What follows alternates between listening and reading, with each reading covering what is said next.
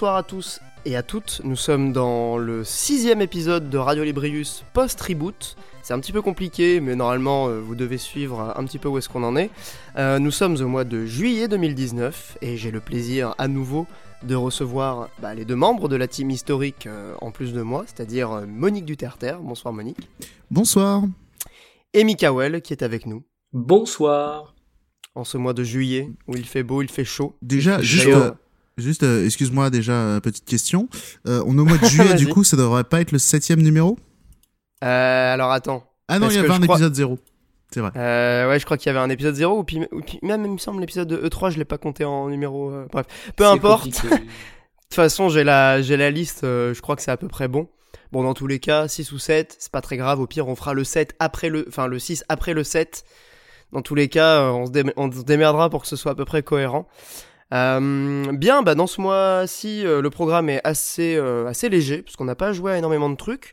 Euh, moi, j'ai un peu picoré euh, à droite à gauche. Euh, Monique est sur un jeu assez récent, donc il n'y a pas forcément eu le temps de, de le terminer. Et Mikael va nous parler de deux jeux, peut-être euh, un petit échange avec moi, je tease. Euh, Moi aussi, mais avant je qu'on pourrais attaque, changer du coup aussi, parce que j'ai joué à l'un des deux. ah, oui, Ah. c'est vrai en plus. Ah, Ouais. Advance Wars euh, Switch, n'est-ce pas? Euh, Bref, avant de- d'entrer dans le dans le vif du sujet, donc de, de partir sur les chroniques euh, jeux vidéo. Euh, voilà, je sais plus ce qu'on disait juste avant, mais il me semblait que la discussion était pas forcément inintéressante. Euh, avant qu'on lance le podcast, on parlait de quoi déjà? De vlog hospitalisation? Non, on parlait d'autre chose. Attends, que ça On parlait de, de Monique qui précommande des collectors hors de prix alors qu'il dit « Ouais, je commence à me méfier pour le jeu. Oui, c'est vrai, on parlait de Fire Emblem euh, Three Houses, Alors. donc le, le prochain Fire Emblem, et Monique avait un, un petit peu de scepticisme à, à nous faire partager, à nous partager. Alors, petit point de contexte, le truc, c'est juste que le jeu a été annoncé, donc direct, qu'est-ce que je fais? Bah, je précommande le collector. Comme ça, si je, bah, si je le veux pas, j'annule. Tu vois, genre, Au pire, tu revends. ouais, relou. J'annule, je m'en fous, tu vois. Mais euh, non, c'est du coup 100 balles le collector, sachant qu'il y a que l'artbook qui est un peu chouette et que le jeu il est déjà en précommande à 45 euros. Je commençais à faire le calcul, 55 euros l'art- l'artbook, ça fait un peu chier. Ouais. Sur- et euh, après, en ce qui s'agit et, et de ce qui et le jeu, du coup, euh, je euh, je commence à être un peu sceptique. Je je sais pas trop si ça va me plaire ce Fire Emblem. Et pourtant, je suis un gros Fire Emblem Yankee, mais que ce soit la DA, que ce soit le le, le, le délire avec l'école et tout, ça a l'air euh, insupportable.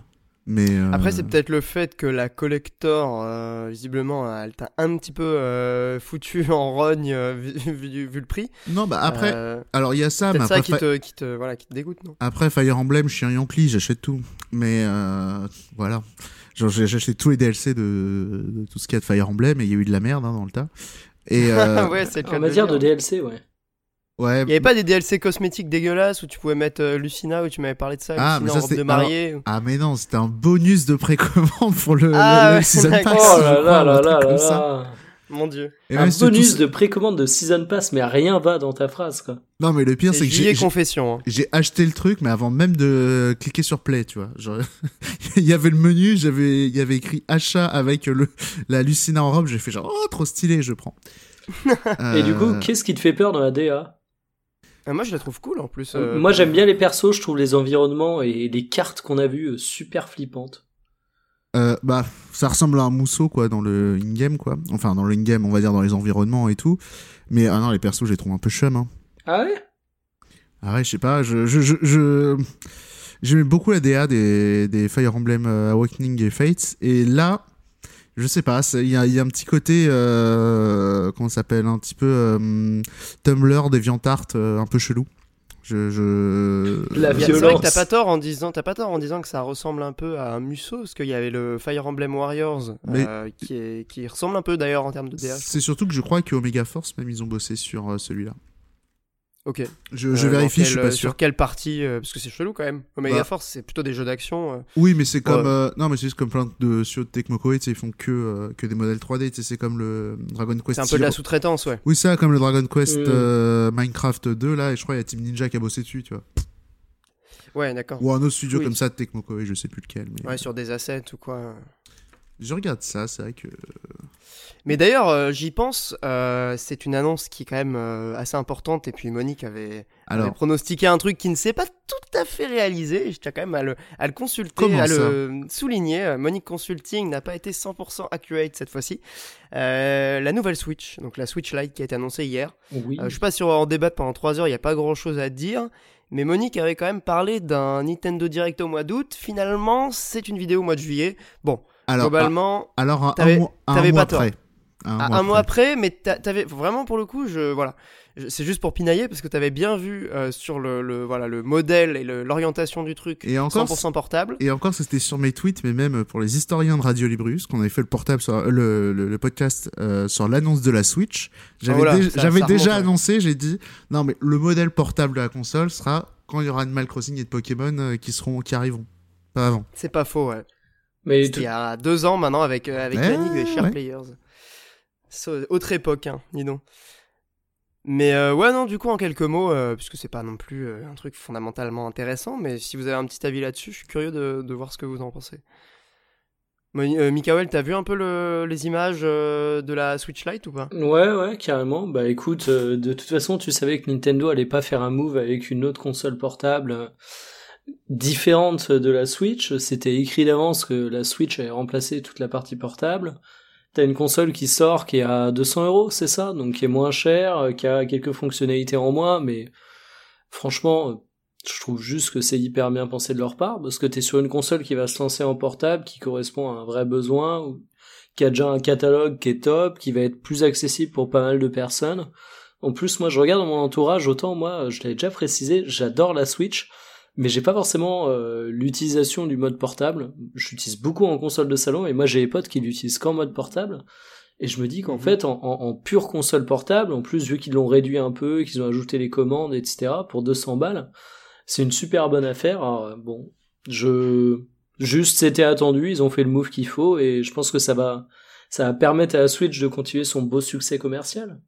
Ouais, complètement. C'est, enfin, moi, je trouve ça brillant parce que clairement, euh, il fallait un successeur à la 3DS pour les, jeunes joueurs, euh, jeunes joueuses. Et typiquement, une Switch euh, 100% portable, comme disait Monique, euh, à l'époque où sort le nouveau Pokémon, à quelques mois de la sortie de Animal Crossing, ah, c'est, carton plein annoncé, tu vois. Enfin, il y a absolument aucun doute là-dessus. Moi, je suis quand même un petit peu frustré sur la croix directionnelle. Euh, c'est ce qui manque vraiment, je trouve, à la Switch pour euh, pas mal de jeux. Et là, il y en a une sur la Switch Lite. Bon, ça, ça me fera pas acheter une Switch Lite, sachant que, bon, j'ai déjà une Switch. Mais c'est un petit peu frustrant. Bon, après, il y a des Joy-Con qui permettent d'avoir des, des croix directionnelles. Donc, Ouais, tu sais, toutes les consoles, quand t'as un nouveau modèle qui sort, de toute façon, t'es toujours frustré. Enfin, quelle que soit la console, clair, que ce ouais. soit Sony, Microsoft ou Nintendo, dès que t'as une version 2, généralement, t'as toujours une ou deux petites features. Mais je trouve justement qu'ils ont trouvé le bon rapport entre... euh, ils ont baissé le prix, ils ont fait quelques concessions, mais en même temps, ils arrivent quand même à avoir un truc qui, qui mérite de foutre ses 200 balles. Je trouve qu'ils... ouais, qui est différent, quoi. qui- Ouais, ils ont trouvé un truc cool et euh, argument de la non-objectivité totale. Ouais. Euh, J'aime bien les couleurs, voilà. Ah, moi aussi. Ah, le turquoise est tellement beau. Punaise, Oh. je suis Yankee du turquoise, hein, pour le coup. Team euh, jaune. Monique. Toi, t'es team jaune Ouais, Ah, moi je suis ouais. team oui. jaune aussi. ouais. Ok. Mais Ah tu vois, même les visuels euh, avec les trois là, euh, la grise, la turquoise, la jaune, je trouve que ça rend hyper bien et, Ouais. et c'est une, enfin, je vois trop cette console euh, tout défoncer parce qu'encore une fois, des consoles portables qui sortent avec une ludothèque aussi costaud et en fait, tu sais, la Switch, t'as un peu le côté console de complément où t'as pas mal de personnes qui hésitaient à l'acheter, mais c'est quand même un investissement qui est important. Parce que la Ouais, Switch, 300 euros, c'est clair que ça fait Voilà. plus console de salon, quoi. Et en plus, la Switch, tu veux l'acheter, euh, généralement quand tu achètes, c'est que tu veux acheter des jeux multi avec. Alors ok, avec les Joy-Con, ça te fait deux manettes, mais tu vas acheter une, manette en plus, un jeu. Bref, t'as vite fait de te retrouver à 400 balles. Là, au moins, avec euh, la console en elle-même qui est à 200 balles, tu te retrouves avec une solution qui est assez accessible. Non, mais c'est clairement, euh, c'est clairement un super move. Puis au-delà de ça, le, le, le, le simple fait de s'orienter vers le marché portable à 100%, ça touche un public qui, euh, voilà, n'était symboliquement pas prêt à passer la barre des 200 euros. Là, ils sont typiquement sur le bon euh, positionnement tarifaire. Je le mettais ami- amicalement et avec euh, un peu de, de, de second degré sur Twitter, mais la 3DS, euh, petit ange parti trop tôt, c'est peut-être plutôt euh, petit ange parti trop tard. Ça fait Ah quand même oui. un moment qu'elle Mhm. est vraiment bien installée. Elle va avoir 9 ans Euh, à la fin de l'année. hein. Ouais, c'était complètement ironique hein, quand je disais Bah ça. ouais, c'est. Donc euh, ouais non là c'est enfin clairement la, la, la Switch Lite c'est euh, c'est le bon move. Et ce que tu disais euh, Mikael, euh, ça me permet de, de rebondir sur un point, c'est que contrairement à la plupart des annonces de nouvelles consoles, je suis pas trop frustré quand même même s'il y a cette histoire de croix directionnelle. Euh, c'est pas une console qui te fait regretter d'avoir acheté une Switch Day One, tu Mm. vois. Alors que la DS Lite par exemple, quand tu te remémores un peu le truc, bon on était assez jeunes nous, mais euh, t'avais euh, le délire de la DS Tank qui était bon clairement à l'époque c'était une révolution mais quand la DS Lite est sortie t'avais vraiment un gap et c'était frustrant de se trimballer la DS Tank quand t'avais la DS Lite là je trouve que Oh, T'avais euh, aussi un gain au niveau de l'écran assez ma boule. ouais non mais voilà typiquement Ah, euh, Pour avoir D- rejoué à la DS récemment, euh, entre les deux. euh, Entre nous, Ah, la, la DS première DS. Tank, c'était un peu une, enfin, en termes d'ergonomie, c'est, enfin, je- ouais, c'était un peu pas une ouf. catastrophe, quoi. hein. Alors, clairement ouais. euh, non, je suis pas d'accord parce que vraiment en main elle était hyper confortable et la elle était super. Mais euh, Ouais, mais quand tu regardes un le- peu lourde quand même pour une console ouais, et portable, quand tu regardes euh, le ratio euh, écran-machine, euh, pff, Alors, ouais, c'est Alors certes, mais au moins la croix, mine de rien, le truc, la console était assez massive, du coup elle était vraiment top en main, les gâchettes étaient super, euh, la croix était super, la, la, la DS euh, Lite pour jouer à des RPG c'est très bien, mais euh, pour le jeu de plateforme ça fout le mort quand même. hein. Ah, c'est vrai ça, que ça quand m'a tu- pas choqué, tu vois, pour la DS classique, je... Bah la DS classique c'est la croix de la Wiimote quoi, c'est dur quoi. ah ouais? Elles font à peu près la même taille quoi dans l'idée. tu veux dire la DS Lite ou la DS euh, classique? Celle de la Lite, c'est à peu près la même que la que la Wiimote, et en plus Ouais. elle fait un peu clic-clic, c'est là où celle de la première DS était un peu plus souple. ouais c'est possible Après c'est une question de goût, euh, moi je sais que je suis Oui, assez, oui. euh, je suis assez au taquet sur les croix, donc... euh, ouais c'est important. Ça dépend Mais, de ton enfin, usage aussi, tu vois, parce que euh, moi, typiquement, je, je suis pas très grand, donc j'ai des jeans qui ont pas des poches de ouf. Bah, tu vois, entre une DS Lite et une DS Tank, euh, la poche arrière, euh, tu, tu, tu l'aperçois pas pareil, on va dire. Ouais, mais de toute façon, c'est un mythe, la console portable dans la poche, faut pas déconner, ton pantalon il se ah, pète je la suis gueule. pas d'accord hein. Ah, mec, Ah, la DS est la seule console que j'ai utilisée comme ça. Non, mais. Ah, euh, la- la, la- la SP aussi, moi. La Game Boy Advance SP. Alors, ok, pour la SP, parce qu'elle est légère, mais honnêtement, la, la DS Lite, elle est hyper compacte, elle est quand même assez lourde. hein. Enfin, dans un pantalon, ton pantalon il se pète la gueule. Hein. Franchement, euh, encore, bah hein. non. Bah, À moins de pas Achète une ceinture. Je sais pas qui tu Non, mais euh, là, c'est pas une ceinture qu'il faut, c'est des bretelles. Oh non, Ah, mais t'abuses. exagère pas. T'as- T'abuses, Monique. Sérieux, euh, elle faisait quoi hein 200 grammes Euh, je sais Ah, pas. je saurais pas te dire. Je sais pas, bon, mais j'aimerais vrai pas me la prendre dans la gueule. Attendez, si vous voulez, je peux aller faire le test. Je vais chercher ma DS Lite et une euh, balance. J'arrive. que je, je vais prendre ma DS Lite, je vais balancer dans la gueule de quelqu'un. On va voir ce qu'il va dire. Non, mais c'est vrai que quand tu revois la DS, même la DS Lite, tu, tu hallucines sur la taille des écrans. Parce qu'aujourd'hui, on est habitué à avoir du bord à bord quasiment sur tous les appareils. Euh, même les télés et tout. Enfin, tu revois les DS. Même si clairement, euh, l'objet reste. euh, je sais pas, il y a un petit côté nostalgique. Donc ça reste attrayant. Mais Ouais, il est Tu vois la propre taille de aussi, je l'écran, hein. Enfin, tu vois, genre Ouais, la, version blanche, je trouvais que c'était clean.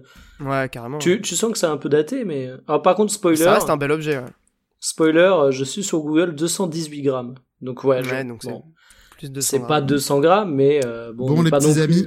Oui. Attention, test, vous dites combien pour la DS Lite Au Bah, hasard, l'a 218. regardé. Oh mais merde, t'aurais pas dû lui dire, il aurait capté en réécoutant. Putain, c'est ouf. Lol. Effectivement. Ah, 219. Mais ah, mais c'est que même t'as la poussière. Non, c'est surtout que j'ai une cartouche euh, un peu lourde Ah. dedans. Ok, d'accord. Mais Et tu vois, la- enfin, de- 200 Et grammes. la première euh, 220. DS, on est à 278. Ah, niveau poids, on gagne pas grand chose. Est-ce que vous voulez savoir le poids de la Vita aussi Alors c'est pas tant le poids que les dimensions. C'est laquelle moi. aussi Parce qu'il y a la Vita Lite et il y a la Vita euh, première. La première, je crois que j'ai. Oui, si, C'est, c'est la euh, première que l'écran. j'ai. C'est l'écran OLED, euh, parce que t'as la deuxième, euh, Vita Slim. Ouais, je Alors, crois tu, que vois, tu ça. typiquement, la Vita, c'est pas un truc que j'emporterais, quoi. Bah, pourtant, la Vita, euh, deuxième version, alors il n'y avait pas l'écran OLED, mais honnêtement, elle était vraiment bien pensée euh, en termes de, de batterie et de Ah, compatibilité. mais elle, est tu- plus, elle est plus fine. Et, et truc tout fine, con, la Vita. la DS, quand tu... Ouais, alors, je sais pas si euh, tu peux vraiment facilement abîmer ta Vita ou pas, mais moi, ça me fait bizarre de me dire que je transporte une, une console qui a pas de, de protection écran ou autre. Tu sais, la DS, Tu vu que tu l'as... Ah ouais. Tu, tu la mets dans une housse Moi, je mettais une petite mousse, hein. Tu sais, je l'ai toujours, là, ma Vita. Bah, d'ailleurs, elle est juste Ouais, mais alors, moi. pour le coup, euh, comme tu disais, là, t'as vraiment le mythe du truc que tu mets dans... Enfin, déjà, je mets pas une PS Vita dans ma poche, mais tu vois, dès que tu Bah oui. te retrouves avec la housse et tout, c'est différent. Tu vois, la DS, Non, je trouve alors, que t'avais le De toute côté... façon, la- qui, je qui le ne sort ferme. pas dehors Qui ne sort pas dehors avec un sac à dos aujourd'hui Un peu de sérieux. Ouais, c'est pas faux. hein. mais, mais moi, c'était une mousse que j'avais sur la Vita. D'ailleurs, je l'ai vraiment dans mes mains, là, le- littéralement euh, à l'instant. Et euh, il y a une mousse euh, donc vraiment hyper fine, qui est quand même assez protectrice, qui prend, qui prend pas de place, tu vois. Et pour le coup, là, ça, ça reste quand même très transportable. Ouais, mais tu vois, un truc que je trouvais cool avec ma DS et bah, même la 3DS, c'est que bah, quand tu la fermes, en fait, t'as l'impression d'avoir un truc solide. Bon, ce qui est une grosse connerie, j'ai fait tomber une fois ma 3DS, ça a pété la gâchette euh, de derrière, alors que j'ai fait tomber de 10 cm de haut. Mais euh, t'as quand même l'impression d'avoir un petit bloc fermé, donc euh, je sais pas, psychologiquement, euh, ça me je suis d'accord. je suis d'accord que ça rentre même dans une poche de manteau et tout. Moi, quand, quand, quand je bossais, je me souviens, typiquement toujours dans ma poche intérieure, hop, la 3DS dans le train. tu, tu farmais ton RPG chiant comme ça, c'était super. Ou ton Et Street d'ailleurs, là, je suis en train de voir. C'est euh, ça la qu'on veut aussi euh, d'ailleurs. Le, Le Street retour- Pass, ça. Le retour du Street Pass. Ça n'a jamais été un truc que j'utilisais. Ah ouais, moi je t'avoue. euh, Oh. Mais il y a eu une Mais quel petite bel hype objet, à là. un moment, euh, Street Pass. hein, euh, on en parlait à Bloc. Ouais. C'est surtout au Japon, je crois que ça a été vraiment un, un phénomène. Euh. Euh, En bah, Europe, euh, bah si quand même à Japan Expo, Stunfest et tout, c'était la folie. hein, Ouais, le Street Pass. à Paris, dans les, dans les events, mais sinon euh, en bled, euh. Bah, Le pauvre parisien, Monique. Oh là là. Bah peut-être, mais moi c'est- non mais genre typiquement je passais à la défense tous les jours, euh, machin, euh, hop, je remplissais mes 10, euh, mes 10 personnes dans le, dans le dans le street pass tous les jours quoi. Pokémon Go avant l'heure. Ouais. Non mais la Vita c'était quand même un super objet. Enfin là je, je ça fait longtemps que je l'ai pas touché, tu vois. Là je la reprends dans les mains, mais, ouais. mais quelle merveille d'ergonomie, quelle merveille d'écran. Enfin c'était une console de malade ça, mais c'est c'est franchement c'est une des plus grandes tragédies du jeu vidéo moderne, moderne hein, je pense la Vita. Putain, on dirait Quand les le- avec la Dreamcast. Non arrête tes conneries. Je te laisserai pas dire ça. Si Non, c'est vraiment une. je sais pas, oui, la Il y a quand même PS Persona Vita. 4 dessus, tu vois. donc. Il y a personne à 4 et après c'est compliqué pour moi. Euh, Il y a les Danganronpa. Les Danganronpa, franchement, c'est des, des jeux incroyables. Ils sont sur PC maintenant, mais pendant très longtemps, ils ont été exclus Vita. Et ils seront sur Switch dans pas longtemps. Et non, il s'est déjà sorti sur Ah ouais PSP mais pas en Occident. Ouais, pas en Occident, mais du coup, euh, sur, euh, sur Vita, franchement, c'était une bonne expérience parce que c'est du visual novel et, et c'est très adapté. Tu vois, moi, j'ai souvenir des Ace Attorney, donc les, les, les jeux d'avocats sur DS. Et quand je suis passé à la Vita pour jouer à Danganronpa, t'as un confort de lecture qui est, qui est juste euh, énorme, quoi, par rapport à la DS. Ouais. Moi après Euh, je suis un peu déviant, je kiffe les Letton hein, donc. euh, Ouais, il y avait les Letton euh, qui étaient pas mal sur DS aussi. J'essaie de trouver des exclus Vita qui m'ont marqué. Euh, Eh ben bonne j'ai chance. refait FF10, j'ai refait FF10 euh, HD. Pour Super. Le coup, euh, Ah, c'est pas Non, une, mais c'est il pas il exclu Vita. bien. Non, mais c'était pas une exclu Vita. À l'époque, il était que sur PS4 et Vita, ouais. Sur Ou PS3 même. Ouais, et, et, et on parle d'un remake. Enfin, tu vois. euh, Oui, oui, on parle d'un remake. Donc on est Mais on passé d'un de FF côté- aussi. Avoir FF10 en portable, à l'époque, c'était que sur Vita. Bon, maintenant, c'est sur Switch. Mais euh, franchement, euh, j'ai quand même kiffé pouvoir y rejouer en, en portable. Surtout quand j'étais au Canada, en fait. C'est pour ça que j'ai acheté une Vita, c'est quand je suis parti à l'étranger. Il y a quand même des avantages. En plus de la DS, il y avait quand même des trucs. Tu pouvais rejouer à tous les jeux euh, PS1. Donc j'ai fait par exemple Symphony of the Night en version euh, PS Classics sur. Vita. Il y avait déjà ça sur PSP hein. C'est quand même con Ouais, d'acheter une console qui a une promesse. euh, c'est pour ça que selon moi la Vita c'est c'est quand même un rendez-vous manqué, c'est que t'as une console qui euh, qui était à fond axée sur euh, la technologie et les perfs et tu te rends compte que tous les gens Ouais. qui jouaient à la Vita c'était pour faire comme toi quoi. Mm, Ouais, c'est pas faux. Vous vous souvenez Après, de Nier avait- aussi sur Vita? Quoi? De Nier, hein. c'était le Street Pass de la Vita. Le Nier? Ouais, Ah, mais d'accord, tu parles de N-E-A-R Oui, pas Nier euh, avec les Parce petites que là, je suis culottes. euh, Je te parle de Nier, euh, le, le Alors, Street Pass dégueulasse là. D'accord, oui, oui, je me souviens moi de, de ça. Mais du coup, comme tu parles Aucun de Nier et que souvenir. en ce moment j'écris une vidéo sur Nier, j'étais complètement perdu. Ouais. Ok, mais euh, oui, oui, je me souviens de ce truc. euh, bah, c'était un beat quoi, monumental. Je crois que j'ai vraiment croisé personne avec. Mais il y a eu combien de Vita vendus déjà? À peu près autant que la Wii U, 15 millions à peu près. Bon, c'est quand même pas mal. hein. J'ai des histoires assez amusantes à vous raconter Ah ouais. d'ailleurs sur la Wii U. Mais j'en parlerai du coup dans les chroniques euh, jeux vidéo. Euh, où est-ce qu'on en était? Donc on a parlé de la Switch Lite, on a parlé de Fire Emblem Three Houses. Euh, Ouais, on parlait un petit peu des jeux de l'été là. Deux minutes, euh, comme ça, parce que la Switch Lite, j'ai pas dit grand chose, mais c'est vrai que j'ai pas grand chose à en dire, mais quand même, je trouve vraiment que c'est dommage de perdre le côté dockable. C'est pour ça que je pense que la Switch Lite, effectivement, si, un- si tu vis vraiment seul, si t'as un gamin qui, qui joue vraiment seul, euh, ou si tous tes potes ont déjà des Switch autour, c'est c'est vraiment bien. Mais par contre, euh, je trouve que c'est vraiment dommage quand tu quand t'as la Si t'achètes une Switch, c'est quand même pour jouer à Smash Bros et Mario Kart, on va pas se mentir. Et euh, le fait de pas pouvoir les mettre sur ta télé, ou de devoir racheter une euh, de Joy-Con pour jouer à. À euh, One to Switch non, non, de Joy-Con pour jouer à Mario Kart à 2 sur ta Switch Lite, quoi. C'est dommage. Ouais, mais après, les Joy-Con, c'est que ça vaut, ça vaut une couille, quoi. Enfin, c'est, c'est horrible. Il y a des promos. hein. C'est combien déjà? C'est 70 balles, 80 balles euh, par défaut? 70 euros, euh, voire 80 euros en fonction des enseignes. Après, il y a des promotions, Il y effectivement. a, Moi, il j'avais y a souvent des promos, ouais. Oui, mais Les tu, tu devines 60. qu'ils l'auraient pas distribué à 200 balles s'ils avaient mis des Joy-Con, quoi. Voilà, Oui. c'est ça. Alors oui, c'est sûr. de Moi, le, technologie, les Joy-Con. le- non, le truc que je regrette, moi, c'est juste le fait que ce soit pas dockable. Pas Ouais, le- mais là, t'aurais eu des de mecs comme Olbius qui auraient chialé, euh, et moi, hein, je dis ça pour te, te taquiner Olbius.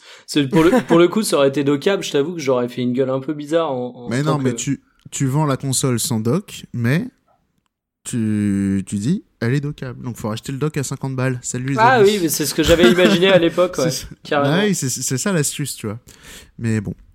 Après, je pense que c'est au contraire, hein, je, je te rejoins pas totalement là-dessus. C'est clairement un choix délibéré. Ça aurait pas été très compliqué pour Nintendo euh, de mettre un- une sortie dockable du coup sur euh, USB-C vers HDMI. C'est surtout le, Mais- le dock concrètement, il y a quoi dedans donc euh, bah, y a rien, mais c'est surtout que. non, il n'y a pas là, besoin de coup, sortie HDMI. Tout sort par l'USB-C. Ouais. le ouais. Parce que tu seul mets, truc. tu mets une vieille le- rallonge USB-C et puis basta, j'exagère. Non, à parce peine. Alors, il y a aussi autre chose, c'est qu'en fait, c'est juste que la console fait plus de traitement, elle chauffe plus quand elle est en docké.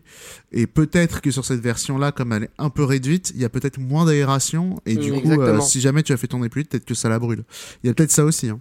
C'est tout à fait possible, voire probable, parce que quand tu regardes le design, sur la Switch, t'as quand même les grilles que tu vois légèrement au-dessus euh, d'aération qui sont pas euh, aussi importantes évidemment sur la Switch Lite. Alors Donc ça d'ailleurs, peut être un élément euh, d'explication. sur la Switch Lite, euh, c'est une ventilation passive ou active? Pff, Aucune idée. Parce que alors, je sais que moi, la Switch, c'est ce truc qui m'a fait bugger. Est-ce que vous avez déjà eu le, le ventilo qui se déclenchait pendant que vous jouiez? Bah, classique. Ah, Moi, Ouais. ça ça m'a choqué. J'ai pas l'habitude d'avoir euh, d'avoir un truc entre les mains et d'entendre le petit ventilo, quoi. Bah, c'est comme sur PC, sauf que là c'est vraiment euh, sur une console portable. Quoi. Ouais, mais je sais pas, entre un bizarre. PC et une console, enfin, quand tu es sur euh, Oui, oui, je PC portable, tu tu, le tiens pas entre les mains comme ça. Enfin, moi, ça m'a vraiment fait très très chelou. Quoi. Ouais, c'est assez chelou. Ouais. Bah, elle chauffe quand même vachement plus et le ventilateur est vachement plus actif sur euh, dock. Hein.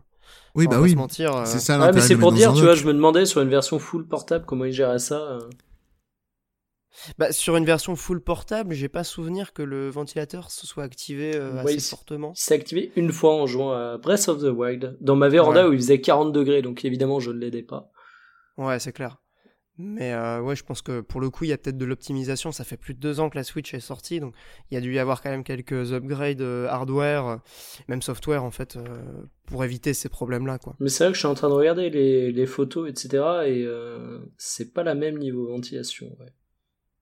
Mais je trouve ça au contraire, euh, pour terminer, c'est pas une mauvaise idée d'avoir euh, vraiment euh, 100% axé le truc sur du portable sans autoriser. Peut-être qu'il y aura des piratins qui vont euh, réussir à trafiquer le truc Non, pour mais la ça, c'est sûr. Jour compatible. 1, voilà. euh, jour 1, ça va être fait, ça. hein. Bon voilà, ça, ça sera sans doute fait, mais je pense que d'un point de vue cohérence et, euh, et euh, pour éviter les confusions en fait entre leurs deux Switch, leurs deux modèles, on va dire le modèle euh, complet et le modèle full portable, euh, c'est, je trouve ça bien d'avoir au contraire délimité en fait le truc euh, avec une qui est vraiment sur le modèle hybride, qui Bah, est la il console de référence, Ça et l'autre qui est vite. vraiment une Hein. console portable quoi. Ça, ça s'expliquait vite. Hein. Tu dis juste, bah, celle-là, il n'y a pas de dock. Pour la mettre sur la télé, il faut racheter un dock à part. Et Mhm. euh, les manettes sont pas détachables. C'est- Ça va vite. Hein. Ah ouais, mais non, parce que là, t'as l'im- enfin, t'as J'ai l'impression que, l'impression t'as- que la console elle est en kit.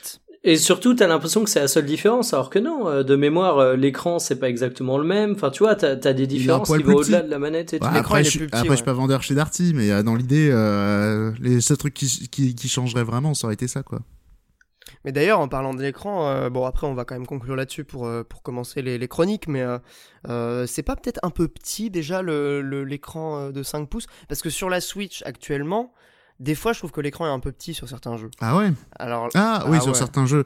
Ouais, il y a des jeux qui sont pas pensés pour, mais au contraire, moi Ouais, je y a trouve énorme avec- déjà l'écran de la Switch. hein. franchement, alors du effectivement, texte, Alors effectivement, le ratio, euh, ça dépend vraiment du jeu. hein. Mais après, c'est vrai que le ratio, euh, comme tu disais, Michael, tout à l'heure pour la DS, le ratio, on va dire, écran par rapport à la taille de l'objet, il est assez ridicule sur Switch. Là, c'est vrai que sur la dommage. Lite, c'est euh, chaud aussi, quoi. Hmm. mais c'est très dommage et je comprends pas en fait. euh, bon après ça, il y a peut-être des explications. C'est pour gagner de la batterie Ah ok. Tu crois que c'est ça? Et mettre des écrans euh, moins chers et garder un truc euh, plat. Ouais, ok.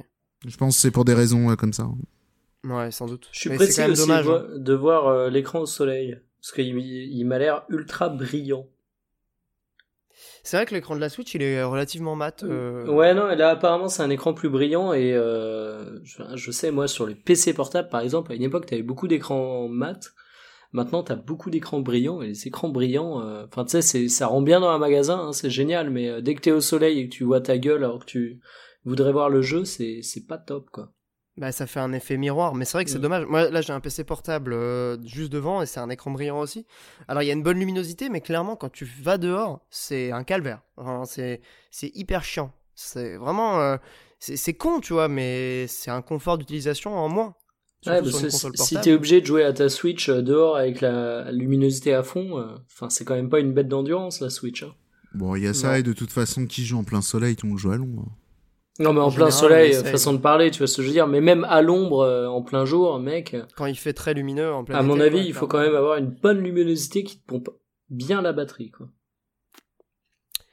Bien, alors du coup, euh, pour conclure sur cette Switch Lite, je pense qu'on peut juste continuer à parler rapidement des jeux de l'été, puisque Monique évoquait euh, euh, cet été fabuleux qui nous attend.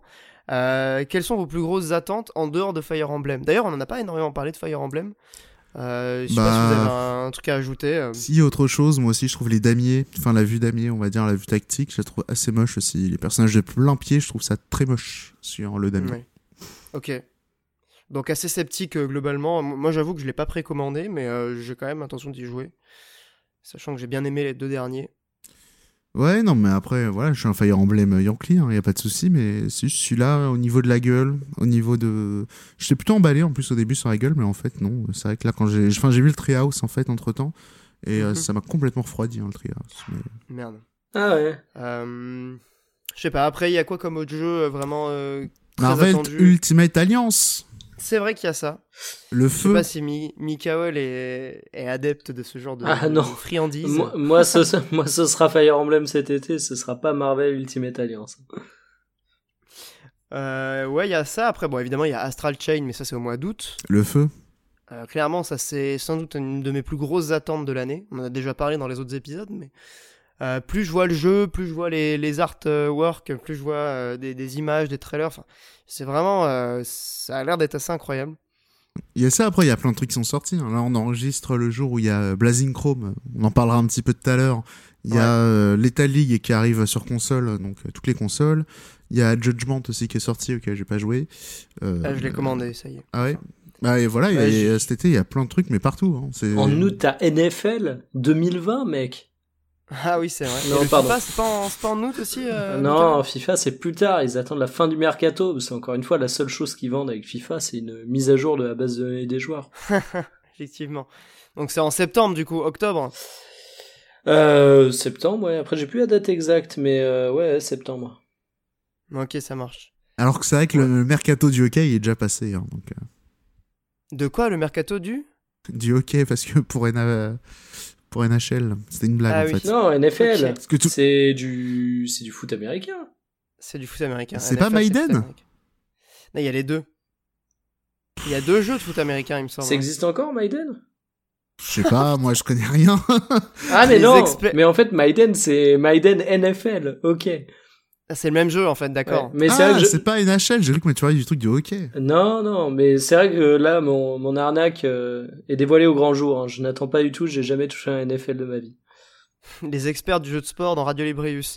Bien, je crois qu'il est temps de Ouais, passer les aux chroniques escrocs, JV. quoi. Alors, en même temps, mec, j'aimerais bien savoir combien de Français jouent à NFL. À mon avis, il y en a pas non plus 300 millions, quoi. Alors, Non, je pas. connais personne, mais je connais quelqu'un qui connaît quelqu'un qui, joue- qui joue à tous les jeux de sport US comme ça. Il Sérieux. en faut bien. Ah là là. là. Bah, genre les NBA, les euh, football américains. Alors, les NBA, pour le coup, j'en connais pas mal. Le basket, c'est quand même, t'as plein de fans de basket en France. Oui, c'est un peu plus populaire, répan- ouais. c'est un peu plus répandu, mais moi le seul truc qui- que je trouvais drôle, c'est que le mec, c'est vraiment le ricain, quoi. Tu sais, genre il joue au bas- il joue au jeu de basket, au jeu de baseball aussi, euh, tous ces trucs là, tu vois. Putain, mec, je suis incapable de te citer un jeu de baseball. Pro baseball, comment il s'appelle le truc de Konami? Attends, je regarde. Ça a été un vieux jeu euh, des années 50. Alors non, ils ont deux licences de baseball Konami qui sortent quasi annuellement. hein. Sérieux? Ah, encore maintenant? Ouais, il y en a une réaliste et une euh, en mode euh, un peu chibi machin. Arcade. euh. En gros, ça se vend où? Au Japon et aux États-Unis, quoi, basta. Ça cartonne au Japon et je crois aux États-Unis ça n'existe pas. ah, mais en même temps, ils sont très baseball aussi au Japon, si je dis pas de conneries. Ah ouais, c'est le, le plus gros sport quoi là-bas.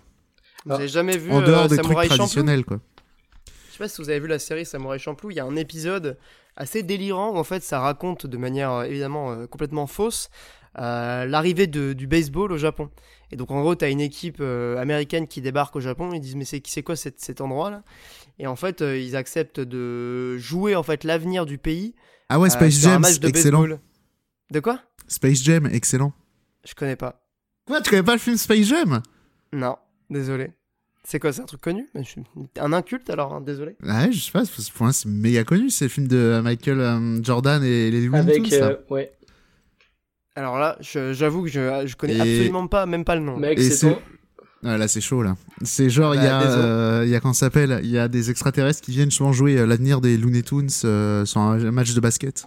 Ah, C'est pas mon, c'est pas ma culture ça, les amis. Désolé. Ah mec, et Ah, pourtant, y a plus euh, de ça, culture, devrait, hein. ça devrait être ton enfance, hein. Il est sorti quand le film? Ouais, non, 96, j'abuse je un peu, 96. Bon.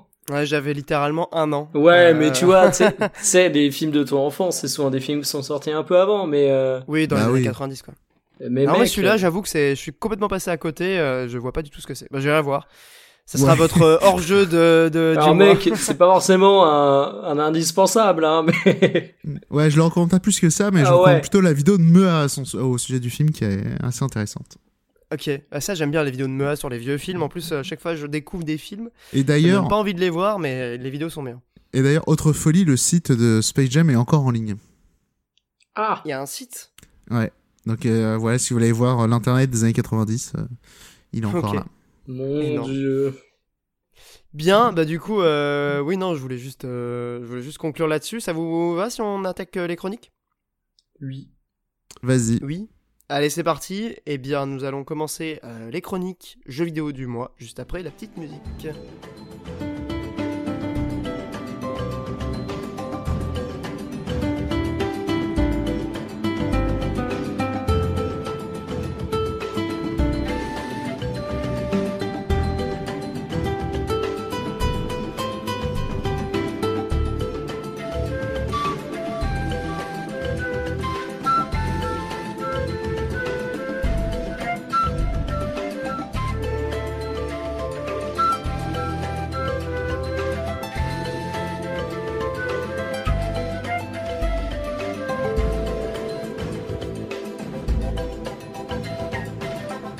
C'est comme j'avais j'avais euh, j'avais tweeté euh, François foot de Rugy à sa bidée. Alors je trouve ça J'ai pas compris, j'ai vu ça, je me suis dit, mais François what foot de... Je, je l'ai pas. Bah, par rapport à foot de rue.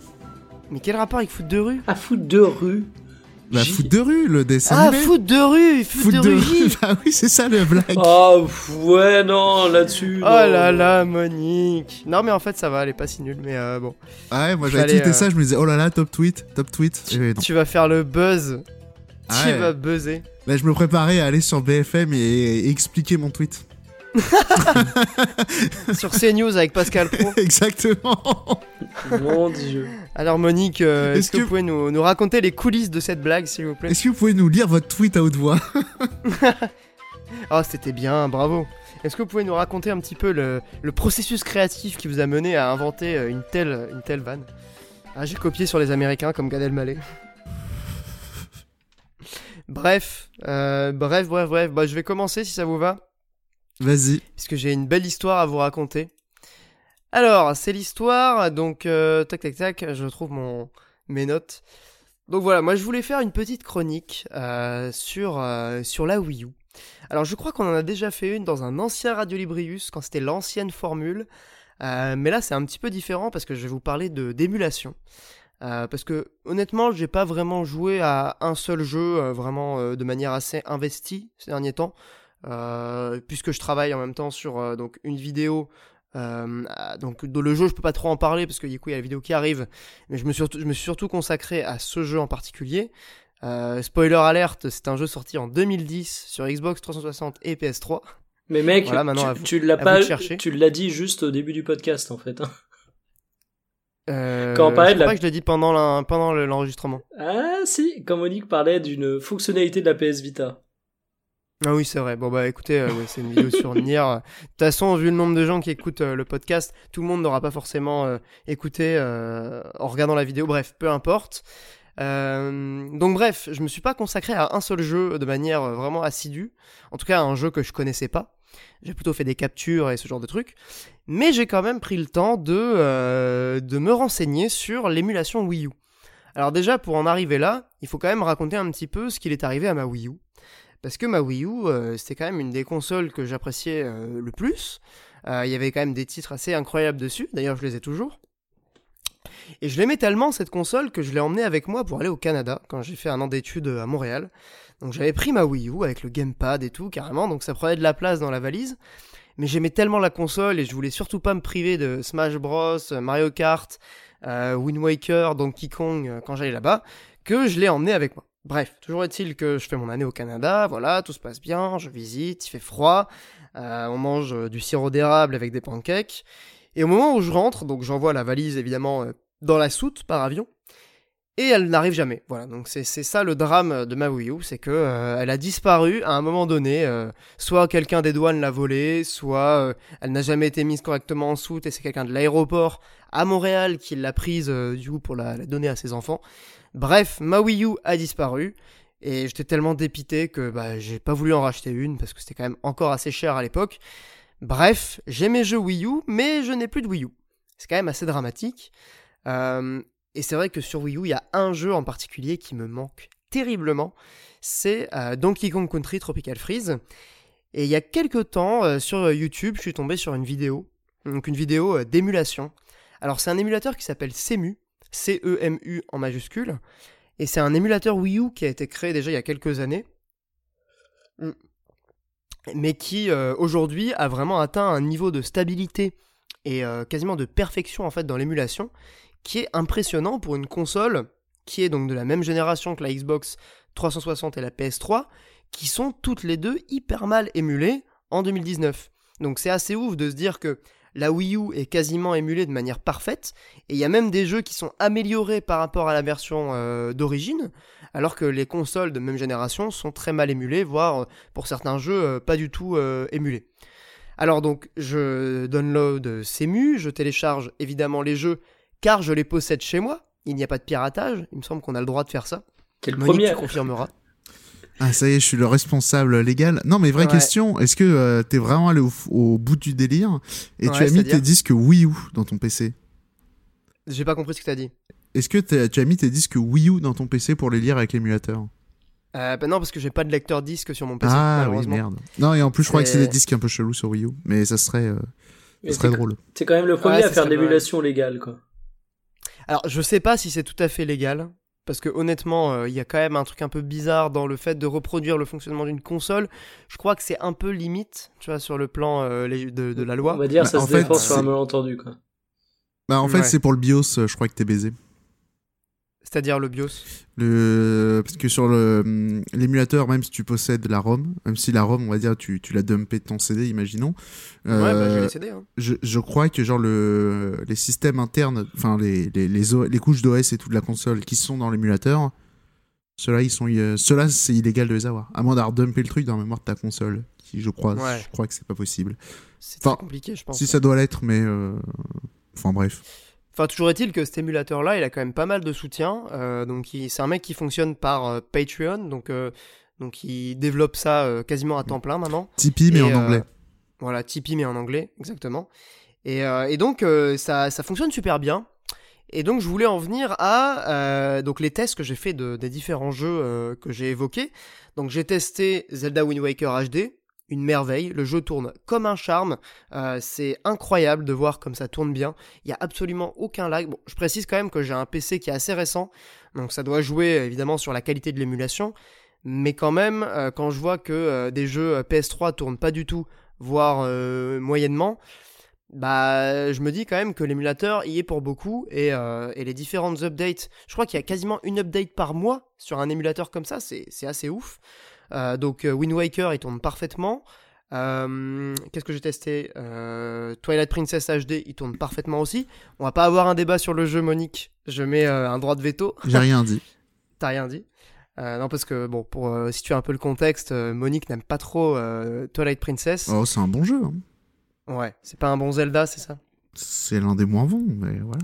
Voilà, donc il y a toujours un petit débat. Mais donc, en tout cas, le jeu, techniquement, tourne super bien sur, sur Cemu.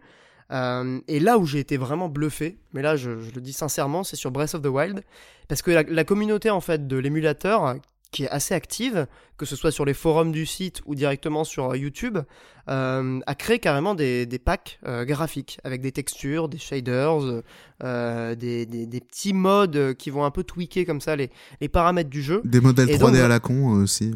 Voilà, on peut par des exemple avoir... euh, des Shrek, voilà. Exactement. Tout ce qui fait rire. Internet. On peut jouer avec Iron Man dans Breath of the Wild. Ça n'a aucun sens, mais voilà, c'est Internet. Pourquoi faire ça c'est les modes, hein, c'est pareil sur PC, il y a toujours des trucs comme ça. Oui. Mais là où c'est incroyable, c'est que du coup, sur le plan technique, euh, on arrive à jouer au jeu avec des résolutions supérieures au 1080p, ce qui est même pas le cas, donc 1080p c'est même pas le cas sur Switch, ni sur Wii U d'ailleurs. On arrive à atteindre les 60 FPS, alors que le jeu est bloqué à 30 FPS dans sa version console. Et ça, c'est un truc, mais c'est ouf Parce qu'en fait, le problème des émulations, c'est que si tu débloques le framerate, tu doubles la vitesse du jeu en général, et donc en fait, ton jeu tourne deux fois plus vite, la musique est deux fois plus rapide, et donc c'est dégueulasse, tu peux pas jouer correctement. Là, ils ont Euh, réussi à. Ça, Bah, si. je, ça, je crois que ça dépend des trucs. Hein. Bah, en tout cas, sur les émulateurs euh, euh, Dolphin, donc qui est pour la GameCube et la Wii. Pareil, euh, Dolphin, les- Dolphin, ça dépend. Il y a certains jeux qui sont passés en 60 FPS euh, via des mods, par exemple. Mais, euh, Ah oui, des modes aussi, ok. Voilà. Genre Mario Sunshine en 60 FPS, euh, c'est assez ouf. Ouais, je me doute, ouais. Mais là, du coup, c'est vrai que Breath of the Wild, j'ai testé une petite heure, c'est vraiment la folie absolue. Et le jeu sur lequel je voulais revenir aujourd'hui. On en avait déjà parlé dans de précédents euh, Radio Librius, je crois que c'est un petit peu un marronnier, c'est un jeu qui revient régulièrement. Et pourtant, quel jeu Euh, Je tiens quand même à relever, avant de parler du jeu, le 6 sur 10 que lui a mis Exhaust sur, euh, sur Sens Critique.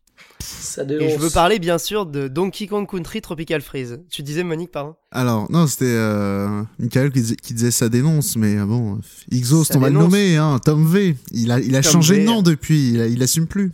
Il assume plus, il essaye de se dissimuler derrière, il a euh, aussi derrière un mis- spectre. Il a aussi mis 4 à Metal Gear aussi. Euh, le Metal Gear Solid, le premier T'as vu? Ah Sérieux, il a mis 4 Criminel. Ah mon dieu. Putain, on dirait moi sur Je- Smash Bros quoi. le seum. Alors pour le coup, euh, sur Donkey Kong, euh, donc on va l'appeler Tropical Freeze, ce sera plus simple. Euh, je pense que, en tout cas dans le cas de, de Exhaust, Tom V, euh, l'animateur de Game Spectrum, pour bien balancer, tu sais, on lui fait évidemment, on lui fait évidemment des, des gros bisous. Exhaust Euh, Tom jette, euh, connu par, tu sais, on dirait un vieux reportage euh, de la TNT, genre euh, faites entrer l'accusé, tu vois. ouais, c'est ça. Ou les trucs de M6, genre Capital. Euh, donc le 6 sur 10 de Tom V jette l'opprobre sur sa famille et toute sa descendance sur 1000 générations. Voilà, c'est quand même important de le, le souligner. Prochaine fois, vous Euh. verrez ces vidéos, repensez au fait que c'est quelqu'un qui a mis 6 à Donkey Kong Country Oh, mais quel connard. Euh, je crois qu'il a mis des sales notes à d'autres trucs, genre il a dû mettre 5 à Nier Automata et tout, mais pff, laissez tomber. Ah, Euh, je crois qu'il aime pas le jeu vidéo. Non, on lui fait des bisous et il a mis des bonnes notes à Outer Wilds. et Ça serait que. Je, je savais pas qu'on allait, ce jeu. je savais pas qu'on allait faire du sens critique shaming, mais euh, Ah bah on fait toujours ça plus ou moins à chaque fois maintenant. hein. Oh. J'ai l'impression que. Oh, attends, attends, faut, là, faut je- que de Monique, euh, vite, vite. Il va y avoir des dossiers. Bah vas-y, pendant que, que je continue du coup sur euh, Donkey Kong, parce que c'est quand même euh, le, le sujet central de la chronique, je vais faire vite. Euh, Tropical Freeze, bah je pense que on avait déjà parlé, et je crois qu'on avait dit exactement la même chose. Enfin, j'avais dû dire la même chose. Euh, pour moi, c'est le meilleur platformer 2D auquel j'ai joué dans ma vie. Enfin, il y a vraiment, euh, je pense, aucun autre jeu de ce style-là qui, euh, qui lui... qui tient la compétition, en fait. alors s'il y en a Et- quelques-uns, hein, Donkey, Kong, Donkey Kong Country 2, notamment. Je sais pas, j'y ai pas joué, donc je peux pas dire. Bah il y a ça, même Mario World. euh, on va, on- pour moi, c'est plutôt juste le meilleur platformer de quasiment euh, il y a 20 ans entre lui et ceux qui peuvent rivaliser avec lui, quoi. Ouais, en fait, c'est c'est difficile de comparer, tu vois, parce que à la limite, euh, en termes d'impact, on pourrait dire, je sais pas, Super Mario Bros, il a eu plus d'impact sur le jeu vidéo que euh, Tropical Freeze, mais d'un point de vue purement euh, subjectif, je, je prends beaucoup plus de plaisir à jouer à Tropical Freeze qu'à jouer à euh, euh, le premier Mario. euh, Alors le premier Mario, d'accord, mais tu prends Super Mario World. euh, bah, même pour- Super Mario World, honnêtement, il est, il est excellent, hein, mais je prends plus de plaisir sur Tropical Freeze que sur Super Mario World. Et ça, c'est aussi Ouais. pour une raison simple, c'est qu'il y a un enrobage, tu vois. Enfin, Carrément, Tropical Freeze. c'est ce que j'allais dire. Il y a 4 heures de bande son signé David Wise évidemment, parce que c'est quand même un peu un compositeur historique. Et cette bande son, elle est incroyable. Extraordinaire. Il y a du jazz, il y a du funk, il y a des moments électro, il y a de l'ambiance. Si vous avez joué à, euh, au premier Donkey Kong Country, il y a des voix, il y a de la musique dynamique, il y a. C'est ouf, c'est exceptionnel. C'est un vrai, c'est un vrai taf de composition quoi. Et je pense que clairement, euh, ça, tu vois, ça joue aussi dans le côté euh, plaisir que je peux ressentir quand je joue au jeu. Et j'ai rejoué du coup sur l'émulateur, pareil, hein, aucun souci, le jeu tourne nickel. Et, euh, et j'ai pris un plaisir de fou alors que je connais déjà hyper bien le jeu. le seul truc que j'ai pas testé dans le jeu, c'est la coop. Et c'est vrai qu'on m'en a beaucoup parlé. Alors je sais pas si t'as essayé toi Monique, mais j'aimerais bien l'essayer une fois. Moi j'ai essayé. Ah bah attends, vas-y Mikael. Vas-y Mikael du coup. Bah il y a un truc, c'est que alors vous allez peut-être me traiter de gros mauvais, il est quand même pas évident le Tropical Freeze. Il y a des moments, je le trouve assez difficile. J'y ai joué avec ma copine, avec ma copine qui est pas une euh, grande joueuse de jeux vidéo non plus. Et franchement, les vies partagées, etc., ça peut vite faire péter des câbles. Ouais, je peux comprendre. Non, non, c'est vrai qu'il est un peu tendu. Je reconnais. Même solo, il est dur. Enfin, le jeu, vraiment, si tu veux choper tous les collectibles dans les niveaux, les lettres, les, les, les bananes cachées, enfin, clairement, il ah. est euh, très difficile. Alors, très difficile, j'ai peut-être pas jusque là. On va... ça reste, non mais c'est pas insurmontable il est... pour finir le voilà, jeu. Il est challengeant. Et en plus, il a une inertie qui est quand même particulière. Hein. Je veux dire, euh, il faut s'y faire. Physique mm. Certes, mais le jeu, il te donne quand même pas mal de trucs pour t'aider. Il y a les trucs que tu peux acheter dans les magasins pour euh, te rattraper. Il y a, euh, quand ça s'appelle, tu peux avoir jusqu'à 8 cœurs quand même, euh, si tu t'y prends bien.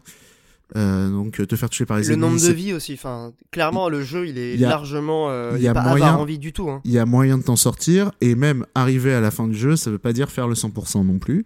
Euh, c'est genre voilà il est challenging on va dire mais il est pas euh, c'est pas un jeu qui te rend fou non plus. Après c'est un peu déformant moi je joue beaucoup enfin j'ai beaucoup joué au jeu plateforme mais je pense être assez bon donc euh, voilà. Mais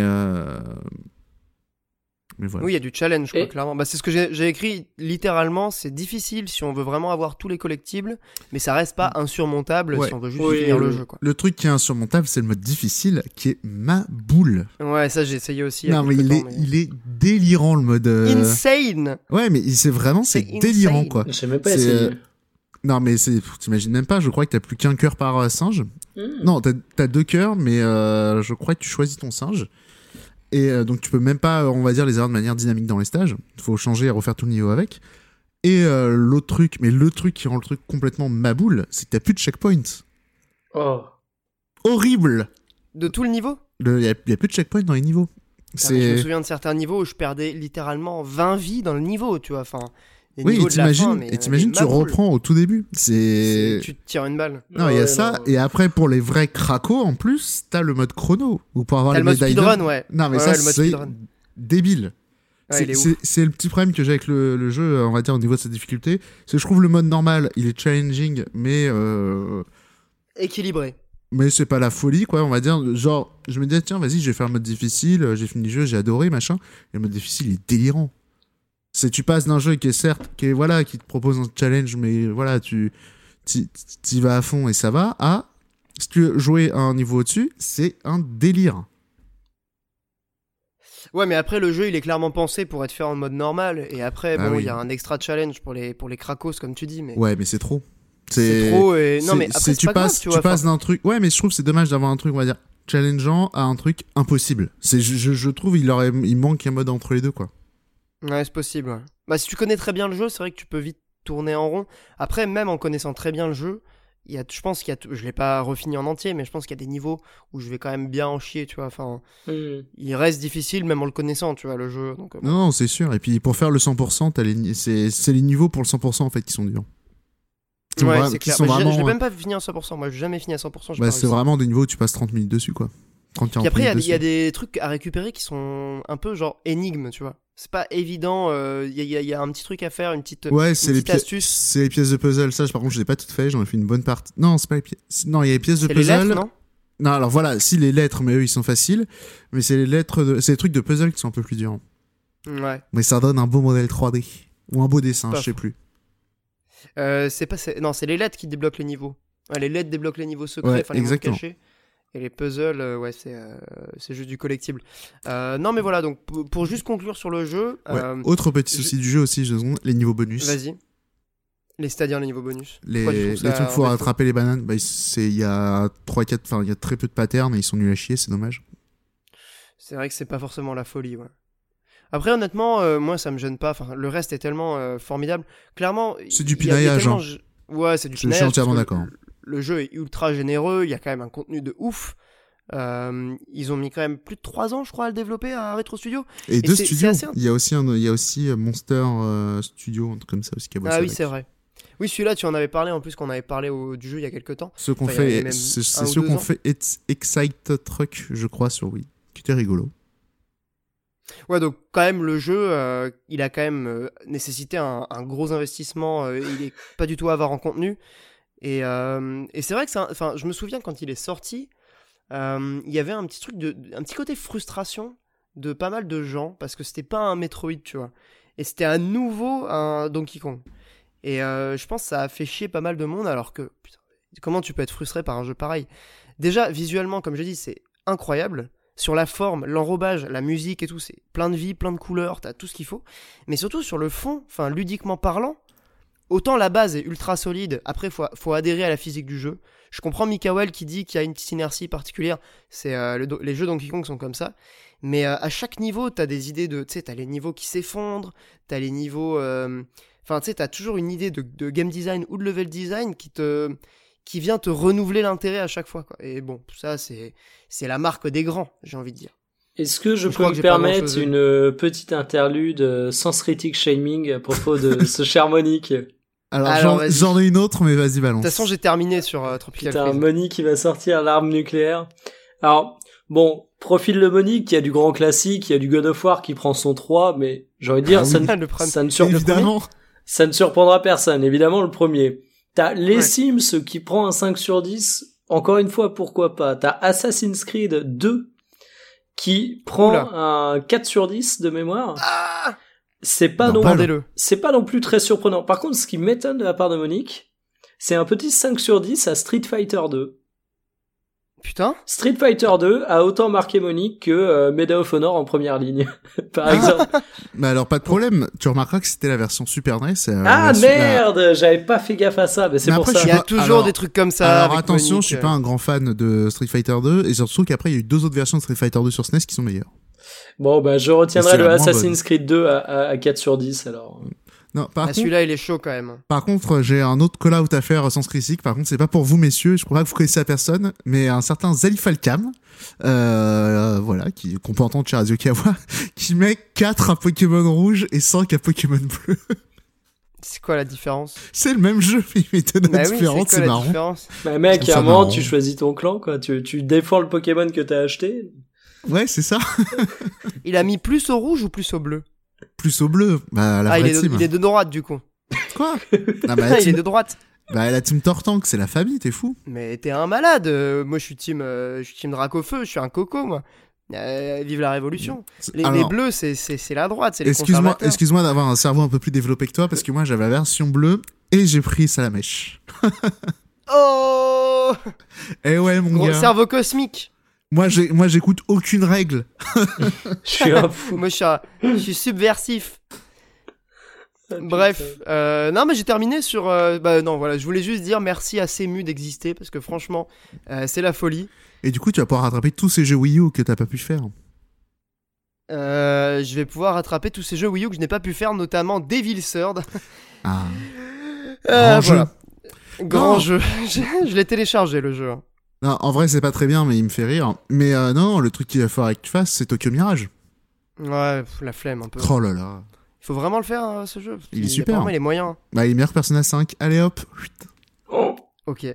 Parce que contrairement à Persona 5, lui il a un scénario. Oh, Voilà. t'abuses. T'es méchant. Le débat, le débat est compliqué. On a déjà beaucoup discuté de ça, mais euh, pour le coup, euh, je trouve que t'es un peu salé. Je trouve que t'as un peu retourné ta veste sur Persona 5. J'ai Je- pas fini le jeu. Je ne Ah, je, je reconnais, pas. je reconnais totalement, je me suis fait avoir. t'as- Non, c'est pas que tu t'es fait avoir. C'est que t'as, t'as tu nous as fait du retournage de veste. euh, mais je, je reconnais, version, je reconnais. euh, Jean-Louis Borloo. Non, mais je, je, je, je retourne totalement ma veste. euh, me, je me suis emballé sur Persona 5.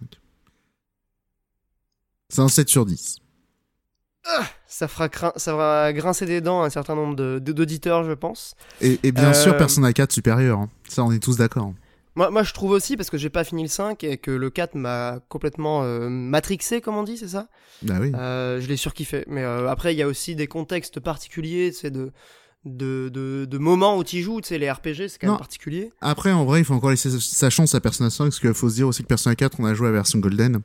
Et là, Persona Ouais. 5, il va avoir sa version Golden. Et clairement, en Persona 5, il y a plein de trous dans le jeu. Et c'est ça le, le truc euh, qui, avec le recul, m'énerve un peu.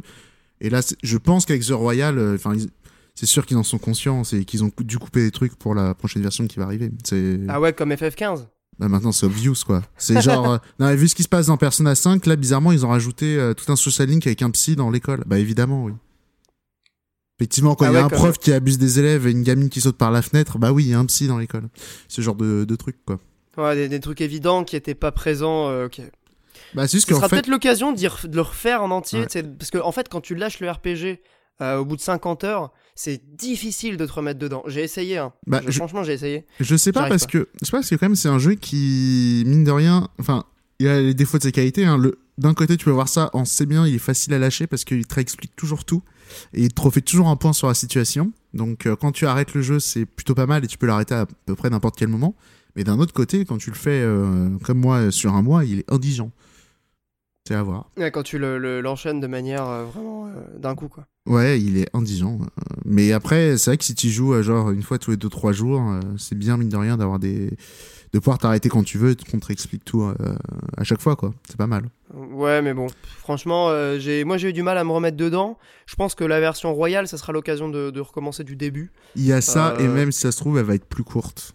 Ça serait drôle ça. J'espère. Ça serait très drôle. vont J'espère qu'ils vont couper des morceaux de, de où ils se répètent tout le temps parce que ça devient chiant. Et moi, je peux pas m'empêcher de tout lire. Enfin, c'est- c'est une manie que j'ai. Je crois que Mikael, t'es un peu pareil aussi.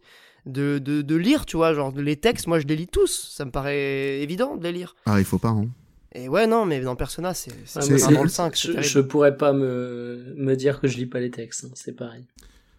Ouais, voilà. Non mais ça c'est genre tu sais Persona tu joues journée par journée bon bah le soir quand les quand les mecs ils se renvoient des, des SMS ils font une discussion la nuit enfin tu sais qu'ils vont juste raconter leur journée quoi. Enfin, Ouais, mais c'est pas forcément toujours évident, tu vois. Quand tu viens de Persona 4, il y avait pas ce problème-là. hein. Enfin, Ouais, pas mais- hein. Ouais, mais après, je crois que c'est en version Golden hein, où ils ont coupé des trucs et ils ont fait un truc plus dense. Je crois que la version Ah, bah, PS2, cool. je crois que la version PS2 était plus longue. Ça marche. Bah, après, je parle sur des version jeux croix, hein, je suis pas trop sûr, mais ils ont changé, ils ont rajouté des monstres aussi, je crois, dans la Golden. Euh, ce qui manquait à Persona 5, il y a pas assez de monstres dans Persona 5. Et les donjons le sont bestiaire très est longs. pas, est pas très varié, les, les donjons sont un peu redondants. Il y a même pas, il y a pas un délire de général aléatoire- aléatoirement d'ailleurs? Euh, dans, les, dans le Memento sûr, et euh, il y a très peu d'aléatoires dans les donjons. Très très peu. Ça marche. Enfin, le level design, en tout cas, il est à peu près stable. Ok. Eh bien, pour euh, te laisser parler encore, Monique, est-ce que tu veux bien nous, nous parler de, de ta chronique, en fait, de ce que tu voulais nous parler, ce dont tu voulais nous parler, pardon, ce mois-ci? Alors oui, du coup, euh, le problème, moi, c'est que ce mois-ci, j'ai euh, j'ai joué à un jeu, c'est Dragon Quest V, c'est très bien. Et euh, j'ai un peu fait comme Olbus d'ailleurs, parce que euh, lui, il a joué, il a fait de l'émulation légale. Moi, j'ai joué à un jeu de manière pas très légale sur Oh. DS. Mais j'ai acheté la version Super NES parce que la boîte est magnifique. Voilà. Donc euh, Dragon Quest Juste pour la boîte? elle est magnifique et c'était 10 balles. J'ai fait aller hop. 10 Et- euros, version japonaise? Bah oui. Sérieusement? Il devait avoir un peu de frais de port. Ça devait être 13 balles quoi, mais pas grand chose. C'est clairement pas cher. Bah oui, bah après c'est un jeu qui a cartonné là-bas. Et... Bon bref, Euh, c'était juste pour le petit aparté sur Dragon Quest V, c'est très bien, la version DS elle est super. Euh, on a déjà pas mal parlé de Dragon Quest ici, donc euh, pas sûr que c'est intéressant d'en reparler. Non, du coup, euh, j'ai joué à un jeu qui est sorti aujourd'hui, on enregistre, qui s'appelle Blazing Chrome. Je vais aller très vite, parce que j'ai joué euh, moins d'une heure. Et euh, alors déjà c'est un jeu que trouvé beaucoup parce que j'aime beaucoup euh, les jeux du, du studio. Le studio c'est Joy Masher, ouais c'est ça. Et euh, c'est un studio qui reprend, enfin qui refait des jeux très inspirés de vieux titres. Ils avaient fait Odalus où c'était vraiment un, un Ninja Gaiden euh, repensé et un petit peu modernisé. Même si au niveau de la réal ça restait très euh, 8 bits euh, NES. Ils avaient fait Odalus où c'était, on va dire Castlevania 3. Non, Cas- ouais.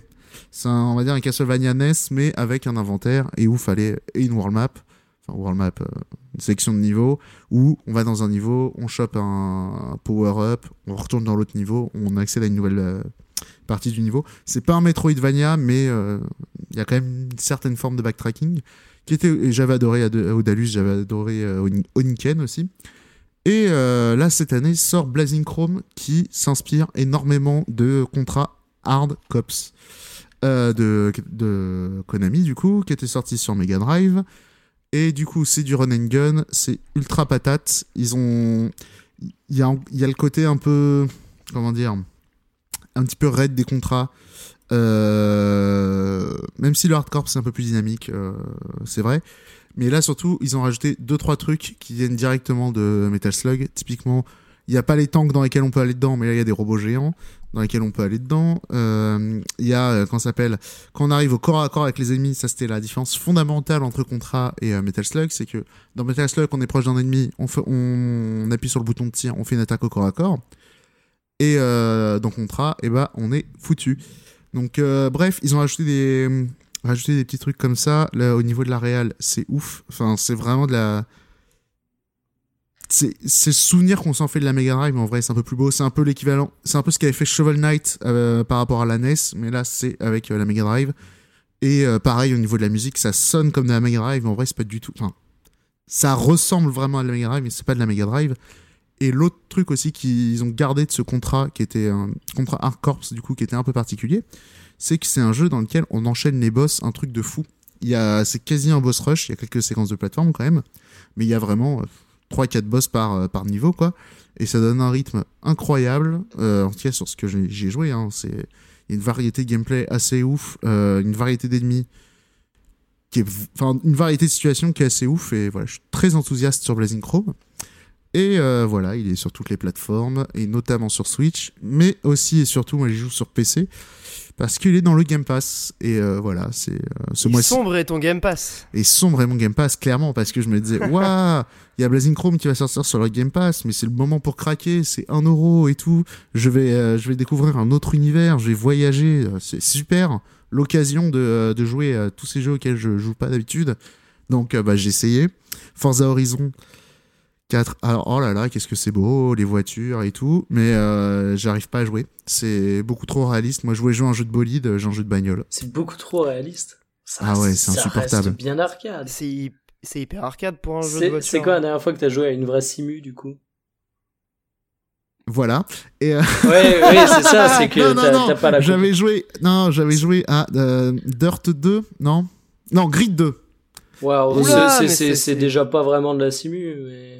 C'est Ah de bah. l'arcade ça aussi. Ah, alors pour Alors, moi, Grid 2, Grid 2, j'étais à l'auto-école déjà. hein, pour moi. Ah ouais, non mais alors évidemment, si, si, si tu veux, si c'est Mario Kart un peu ton maître étalon, effectivement, je comprends que Forza Horizon ça te fasse tout drôle, mais ça reste Non, quand même très arcade. Je, je comprends que c'est pas Outrun 2, je comprends que c'est pas Ridge Racer euh, Type 4, tu vois, bah, qui sont des vieux jeux, certes, mais bon, euh, ou euh, Burnout Paradise, où là, je sais, bon, voilà, c'est la fête, euh, frein à main dans le virage et on, et on rigole, quoi. D'ailleurs, euh, il est sur PS4 maintenant, euh, Burnout Paradise. Oh là là. Je l'ai chopé à 5 euros. C'est je crois tellement même cool, Burnout Paradise. Et je crois même qu'il est dans le Game Pass euh, Xbox, à vérifier. Ah, trop bien. Mais je crois. Ou. Non, je crois qu'il est dans le truc qui est. Ah, le truc qui est euh, l'abonnement là Oui, le Game je Pass crois, le- je crois le- que c'est ça le l'annonce Origin que je- Access. Voilà. Je crois que c'est. Je crois que c'est ça l'annonce que j'ai vu passer. Bon bah triste. hein. Bah, Mais, 5 euh, euros sur PS4 euh, version remastered là, Bah ouais. j'y ai joué, c'est la folie. hein. Ouais, c'est un super C'est jeu. des souvenirs de ouf. C'est il est trop bien ce jeu. C'est est vraiment. C'est vraiment un super jeu, mais là je, je continue mon épopée euh, sombre dans le Game Pass. Donc vas-y. bon bah Forza, c'est pas pour moi. T'as Gears joué of à War, Ori? Mentionne pas. J'ai joué euh, j'ai joué à Gears of War 4. Où, euh, bon, bah, Gears of War, j'avais joué au 1, j'avais joué au 2, j'ai fait, oh, ok, c'est sympa. Et là, le 4, oh là là, il est joli. Et euh, donc, je me dis, ouais, vas-y, je vais lézarder, je vais jouer à la manette et tout. Bon, bah, c'est injouable. Enfin, j'arrive pas à jouer à la manette à jeu. Ah ouais? Pourtant Voilà. c'est pensé pour. Moi, j'ai trouvé chiant comme la mort. Je l'ai commencé, j'ai abandonné en cours de route. T'inquiète pas, qu'on se fasse la coop, non? C'est peut-être plus rigolo. t'inquiète pas, j'arrive. Donc, du coup, je lance, je, je joue au jeu au clavier souris, machin. Et bon, bah, je m'emmerde un peu, effectivement. Zéro Mais surtout- sensation. Zéro sensation de ouf, mais Sérieux? mais j'ai quand même eu une sensation. Moi, ça a été la nausée. Le, Quoi, le- carrément? Ah ouais, le jeu, il m'a fou. J'ai beaucoup de problèmes avec, euh, de toute façon, la. hum, Ouais, les FPS et tout. euh, Euh, Genre Doom, c'est pas possible quoi. Si Doom, ça va. Non, mais euh, il y a souvent des jeux comme ça qui me foutent la gerbe. hein. Avec les jeux ça de dépend. merde.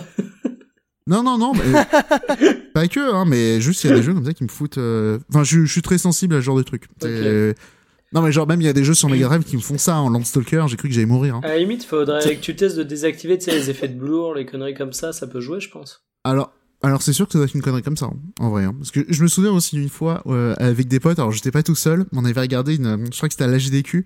regardé une run de Half-Life 2. Euh, Tout le monde avait la migraine. Que les speedruns de Half-Life 2, tu sais, il y a pas de synchro et tout euh, pour avoir. Enfin bref, c'était horrible. Et donc, bah, Gears of War 4, j'ai pas prépa... pas dépassé la, le, je suis même pas arrivé au chapitre 1. J'ai pas dépassé le prologue. Hop, on dégage. Qu'est-ce que j'ai essayé d'autre de sombre dans le Game Pass euh... Non, je vois un tweet genre ouais machin The Messenger qui arrive dans le Game Pass. Je me dis putain mortel, j'ai trop envie d'y jouer, je l'ai toujours pas acheté et tout. Game Pass console, allez. T'as pas pris le Game Pass Ultimate? Bah non, mais sur PC, tu les catalogues sont pas les mêmes. Non, mais je crois qu'en faisant le Game Pass Ultimate, tu peux avoir les jeux Xbox sur PC. J'ai payé 1 euro. Ouais, je... 1 euro 1 euro 1 Le mec. euro 1 euro 1 Les euro, bananes 1 euro, c'est pas pour euh, mettre plus pour le Ultimate. Je Donc, bref, Un euh, euro. je sais bien quand tu dis ça, genre, j'ai payé 1 euro et c'est c'est Non. déjà bien assez, quoi. c'est 1 euro comme dans la vidéo de Morsaille, la, la vieille. Ils se donnent 1 euro. Et euh, bref, voilà. Donc, On euh, dit pas la suite, hein. Bah On va oui, se faire censurer. c'est pour ça que je m'arrêtais. Et euh, du coup, ouais, bah voilà, euh, sombrer mon Game Pass. Je, je pense que je vais le prendre qu'un mois. T'as pris Sea of Thieves ou pas? Va-t'en. Oust. Mentionne pas. Non, si, il y y a a pas ça. mal Il de y a- trucs en plus. il y a aussi Wolfenstein 2 là. euh, ça Oh, mais faut arrêter aussi. avec les Wolfenstein, putain. J'ai tenu encore T'aimes moins, j'ai tenu encore moins longtemps, je crois, que Gears of War. Ah, mais franchement, c'est euh, le, le premier qui est revenu, là. euh, Enfin, pas le dernier, Je- mais tu sais, à partir du moment où il y a eu le reboot qui est sorti, mais- je Ouais. l'ai fait de A à Z, parce que je l'avais acheté de mémoire, mais... Ouais, je me souviens, t'avais, euh, t'avais parlé mal dans ta vidéo. Oh là là, mais quelle horreur Je- Ah ouais, carrément. Moi, j'ai des bons, j'ai des bons échos du jeu quand Ouais, même. hein. Enfin, de la série. J'oubliais encore dans le sombre sur le Game Pass, et là, je crois que c'était vraiment le, le truc où je me, là, j'avoue, ma culpa, c'est un des trucs vraiment où je me suis dit, bon, bah, le Game Pass, c'est cool pour ça. J'ai joué à Marvel vs Capcom Infinite. et, euh, incroyable. J'ai jamais vu un, truc dans un état pareil, c'est horrible. T'as essayé Metro PC, il est, Exodus il est merdique. Euh, t'as dit quoi, Mikael? Metro Exodus Ah, non, je peux lancer ça, mais, euh, Ah, limite, ça pourrait... Marvel. il est, dans le, il est dans le Game Pass PC, t'es sûr, ouais, Mika ouais, ouais, Ouais, je, je Justement- l'ai téléchargé, je l'ai pas encore lancé, mais... Justement, C'est mais pas plutôt Metro Last Light qui est Non. Non, non, c'est le tout dernier. super récent. Tout à oui, c'est le dernier, et justement, c'est pour ça que c'est drôle, parce que les gens qui gueulaient sur les exclus Epic Game Store, ils ont quand même bien raison. parce que, genre, oui, machin, c'est une exclue Epic, ça nous aide à financer le jeu et tout, machin. Trois mois plus tard, il est dans le Game Pass, mais je, je- C'est ma boule. mais, mais jetez-vous en l'air, quoi. Mais c'est ouf. Je suis sur le cul. hein. Je, j'avais vraiment une, un doute sur le fait que c'était vraiment le dernier. Non, je te confirme. T'ima- T'imagines, t'as préco le jeu sur Steam, on te dit, oui, bah, très bien, nanana, maintenant, faudrait y jouer sur Epic, et après, tu le retrouves dans... Non, mais c'est... insu- c'est... C'est vraiment de la merde. Et donc voilà, sombrer mon Game Pass et Marvel vs Capcom Infinite, c'est vraiment aussi chum que dans les trailers, c'est incroyable. Captain. Marvel est louche en combat. C'est, euh, ouf. Non, en plus sur PC, à mon avis, ça doit pas être la, la super version. Ah euh. là, c'est pas un problème de technique, c'est un problème de. Enfin, tu vois que le jeu il est fauché, quoi. Les menus, j'ai jamais vu ça. C'est un, c'est un menu de DVD euh, d'auto-école, quoi. C'est horrible. Cette comparaison. Ah, mais Mon comme ça, au moins, les gens voient bien.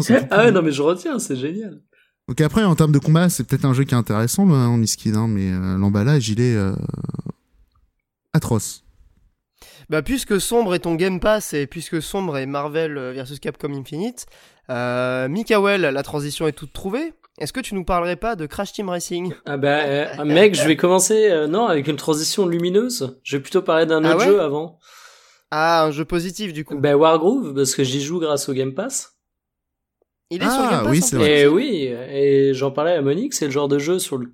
Je me dis, euh, ça aurait été kiffant de le faire sur Switch, mais bon, avec le Game Pass, il a quasiment le bon goût du gratuit, donc...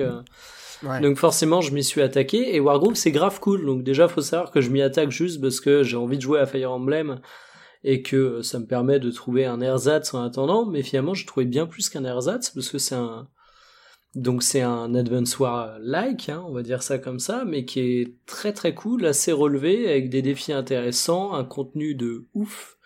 Et euh, bah, je sais pas trop quoi dire dessus. C'est pour ça que je vais beaucoup parler de Crash Team Racing, mais euh, Oh, attends, quand même Wargroove, parce que moi j'ai joué? Vas-y, parce que pour moi c'est un tactical très classique, mais très cool. Alors, alors, oui, non, mais après moi le truc c'est que j'ai joué sur Switch, pas sur Game Pass. Vas-y. Euh, forcément le Game Pass je l'emmerde. Mais euh, bah, dans, bah, dans mon cas, tu vois, c'est euh, voilà. Et euh, non, non, Wargroove, comment dire, je, je l'ai pas fini, mais moi déjà je l'avais acheté Day One, donc il y avait les problèmes de difficulté qui étaient ma boule. Alors moi j'ai trouvé euh, très légèrement relevé, enfin je l'ai fait aujourd'hui. Ça a été, pas, ça a été patché, je crois. Ouais, c'est pour ça que j'allais le dire, ouais. et très Alors, légèrement relevé, mais pas ouf, donc ça a dû être corrigé. Ça a été patché, mais le le truc c'est qu'il y a des options pour baisser la difficulté, mais tu peux genre baisser les, dé euh, les dégâts des ennemis, augmenter les dégâts des ouais, tiens. Ouais, j'ai vu, je m'en suis pas servi. Augment augmenter tes super. Ouais, mais c'est, je trouve, c'est un petit peu, euh, c'est un peu problématique ce que je trouve euh, le, le, souci. Ça devait être le cas aussi dans les Advance Wars, c'est que la difficulté, c'est juste que l'ennemi te laisse rien passer. Ah, effectivement, ouais. Moi, je me suis déjà fait focus, euh, bah, genre ton commandant. Typiquement, t'as deux manières de ouais, perdre. Ça. Soit tu perds ta forteresse, soit tu perds ton commandant. Ton commandant, t'es obligé de le risquer, étant donné que c'est ton unité la plus puissante. Et effectivement, bah ouais, s'il y a un moyen de niquer ton commandant, il se fera niquer. Après, le jeu s'est aussi fait un peu critiquer, euh, notamment par Gamecult de mémoire, parce qu'il était assez lent. Mais je trouve que justement, sa lenteur te permet de voir les coups venir, en fait. Ouais, mais c'est alors toi parce que t'es quelqu'un qui anticipe beaucoup euh, peut-être. Mais quand euh, tu joues un peu à l'instinct euh, comme un Fire Emblem qui est hyper patate et tout, et où il y a plein de, de hasard dans Fire Emblem pour rajouter du, petit pimentos, là dans Wargroove c'est un jeu qui est impitoyable. C'est vraiment tu fais une connerie, t'en fais une deuxième, t'en fais une troisième, la map elle est quasiment foutue. Et en plus il y a beaucoup d'éléments qui arrivent en cours de map où genre si tu les as pas anticipés, bon bah c'est game over. Et c'est un jeu qui peut quand même pas mal foutre le seum, quoi. Donc, Alors- toi, effectivement, si tu joues très bien, tu peux anticiper, tu t'exposes jamais et tout machin. Mais quand tu joues juste pour kiffer, le jeu il te laisse. euh, Ah, moi, je suis pas d'accord avec toi, Monique, hein, parce que pour le coup, euh, c'est vraiment pas intelligent. Typiquement dans les Fire Emblem, les moments où tu peux te faire niquer une unité et où l'ennemi ne fait pas ce qu'il devrait faire, moi je trouve ça frustrant, parce que tu te dis mais, c'est débile, il fait de la merde. Alors non, ça dépend du niveau de difficulté dans Fire Emblem. Ouais, mais je sais pas, genre le, le Et- fait que et ça te laisse une marge de manœuvre. bêtement. Ça te laisse, ça te laisse quand même une petite marge de manœuvre pour bien assimiler les trucs. Là, Wargroove, tu assimiles les trucs vraiment à la dure Alors, et ça veut dire Ouais. reset. J'aimerais Et je trouve que c'est un apporter peu une trop violent. nuance quand même. Euh, Wargroove, t'as la possibilité de produire tes unités. Il y a quelques Ouais, missions dans lesquelles euh, tu te retrouves avec un set d'unités. Il a aussi un mode énigme, euh, non puzzle pardon, où Ouais. tu dois résoudre des challenges justement avec des sets d'unités. Mais sinon, dans la carrière, dans 80% des missions, t'as la possibilité de créer tes unités. Donc si tu veux, si si tu galères en mode euh, réflexion, placement ou autre, tu peux rattraper ça en étant simplement Alors, bon en je- termes de STR. Quoi. Je suis entièrement d'accord, mais ça aussi, mais- mais ça, je trouve que c'est un petit problème, je trouve, mais qu'il y a aussi dans Advance Wars par rapport à Fire Emblem. C'est ce côté, tu peux soigner tes unités, tu peux créer des unités, c'est assez intéressant d'un point de vue tactique. Néanmoins, le problème, c'est que tu te sens aussi comme un nul quand, dès que tu sais que tu as l'avantage au niveau des golds, bah, tu fais la stratégie de la tortue, quoi. Tu attends, tu accumules plus d'unités que l'ennemi, t'as forcément gagné. Et donc, juste tu fais des tours en passant ça, tu, tu vas gagner, c'est évident. Et, et voilà, je, je, je trouve que le côté escarmouche est plus intéressant. Ouais, mais t'es mode- noté en fonction aussi. Alors, t'as des rangs, et si tu veux débloquer la dernière mission, faut avoir des bons rangs, et t'es noté en Ah, fonction de ta rapidité aussi. Et c'est pour ça que tu te fais humilier. Mais C'est parce que la stratégie la plus rentable, parfois, c'est d'attendre, mais d'un autre côté, t'as l'impératif de la note à la fin qui. Donc après, je- après attention. je hein, dirais je pas la plus rentable, je dirais la plus facile. Bah bien sûr, et c'est comme ça qu'on gagne une guerre. hein. C'est euh, on, on risque pas, on, on joue, euh, on, on joue à la rentabilité. Et euh, c'est comme dans un jeu de combat, tu fais le même coup, il marche, bon bah tu fais que ça. Ouais, non, euh, franchement, je suis pas, j'ai pas forcément eu l'impression que c'était toujours euh, guerre de position. Moi, j'ai j'ai vraiment pas ressenti ça pour le coup. Bah mais c'est peut-être après que tu parce que tu t'en sors mieux que moi niveau ta- tactique, mais après je donne l'impression de défoncer le jeu, pas du tout. Hein. J'ai j'ai plutôt bien aimé. euh, Et, et le jeu est tellement généreux en heures, contenu, hein. tu vois. Je parlais des, Ouais, des c'est- c'est puzzles de mémoire, jeu, hein. t'en as 50, euh, t'en as 25, tu vois, des maps de puzzle rien que, et où du coup t'as pas cette contrainte. Et il y a ça, il y a aussi un éditeur de map aussi qui peut euh, résoudre certains problèmes, parce que je trouve aussi que les maps sont peut-être un peu trop grandes. Enfin, sont souvent trop grandes, je trouve. euh. Il y a des parties qui se font en 40 tours, je trouve ça interminable. Euh, Au début du jeu, ouais, il y a eu, je me souviens de pas mal de, de problèmes comme ça. Après, euh, via l'ouverture d'options tactiques, tu peux facilement plier les games, mais au début, ouais, j'ai trouvé qu'il y avait quelques maps où, euh, fallait être un peu patient. Donc bon, Mais après, globalement, tu le recommandes quand même, Mik- euh, Mikael, parce que hum, T'avais l'air de dire que t'avais quand même bien aimé le jeu. ah oui, non, mais moi j'ai ultra kiffé. C'est juste que, si tu veux, je je ne suis pas compétent pour critiquer ce genre de jeu. J'ai pas une expérience suffisante. J'ai fait euh, Oh. deux trois Advance War, euh, j'ai fait euh, deux trois Fire Emblem, mais ça s'arrête là. Et si tu veux, euh, si je devais dire ce que j'ai pensé du jeu, c'est juste que il y a alors aussi il y a pas de scénario. Enfin, il y a un scénario, mais c'est vraiment un, un truc prétexte. Ça m'a un peu pété les couilles. Euh, Il y a des chiens qui font, il y a des chiens qui font ouf ouf, les dogos, internet adore. Ah, par contre, j'ai adoré le chien en armure, alors s'il te plaît, un, un peu de respect, mais euh, qui chasse les bandits. Attends, mec, euh, meilleur truc ever. mais non, euh, sinon le scénario m'a frustré bah, en comparaison avec un Fire Emblem, mais sinon j'ai trouvé les persos intéressants, euh, les, le jeu d'équilibre avec euh, avec le fameux pierre feuille ciseaux qui était plutôt bien géré. Donc il y a des possibilités tactiques intéressantes, les maps sont plutôt bien conçues. Et c'est un excellent jeu podcast, ce qui est un argument totalement irrationnel, mais c'est un argument très important pour moi. Mais ça après, très clairement, c'est un super jeu. hein. Ouais, non, moi j'ai grave, grave kiffé, vraiment. Super. Et- Bah, merci beaucoup. Est-ce que je peux enchaîner rapidement sur CTR pour le défendre? Ah oui, c'est vrai. Alors, est-ce que c'est encore un nouveau euh, sous Mario Kart? Alors, euh, qu'on soit clair, c'est évidemment un sous Mario Kart. Euh, je vais défendre CTR, mais je vais aussi énormément le défoncer. C'est le PlayStation All Star euh, de la voiture, c'est ça? Oh, on se calme. Alors déjà, euh, j'y joue sur Switch, ce qui est quand même une particularité, étant donné que sur Switch, il y a quand même Mario Kart, mais le jeu est beau. Euh, le jeu a des temps de chargement absolument horriblement longs. Ça, c'est quand même un, un petit truc kiffant euh, qui est assez étonnant, mais euh, j'ai adoré le, mode carrière, entre guillemets, parce que t'as as une vraie campagne, t'as une vraie campagne solo, et c'est vraiment très très kiffant.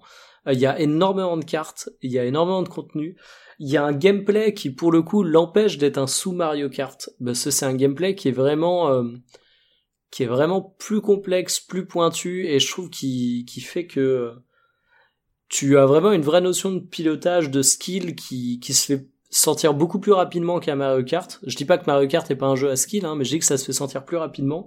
Après, ça entraîne aussi quelques défauts. Euh, Mario Kart, tu peux jouer avec des potes, euh, ça a beau pas être des pros du jeu de course, ils vont rapidement réussir. Euh, Crash Team Racing, t'as un peu le côté, mais non, c'est simple, faut déraper, tu maintiens la touche et attention à l'inertie, en même temps, faut appuyer au bon moment, c'est un peu complexe. Mais moi, j'ai surkiffé le jeu parce qu'il est hyper beau, les personnages de Crash, bah, je suis un fanboy, honnêtement, j'ai aucune objectivité, j'ai adoré. Euh, les musiques sont géniales, il est généreux en termes de contenu, la conduite est un peu complexe, je le reconnais, mais elle est vraiment super intéressante et t'as énormément de marge de progression. Et je le dis tout en m'étant pris des, des 30 secondes de retard euh, en, ligne. Et justement, le mode en ligne, c'est un des défauts.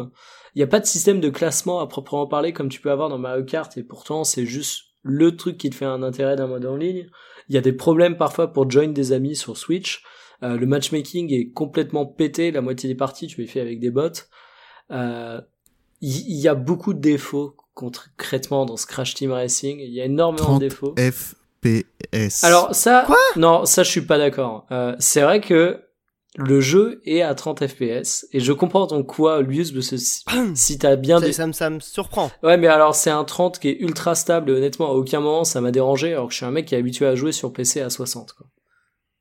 Parce qu'en fait c'est un Et quand même 30. pour un jeu, pour un jeu de bagnole, enfin, un jeu de cartes en plus. Tu vois, Mario Kart, honnêtement, quand tu joues à 4, c'est en 30 FPS.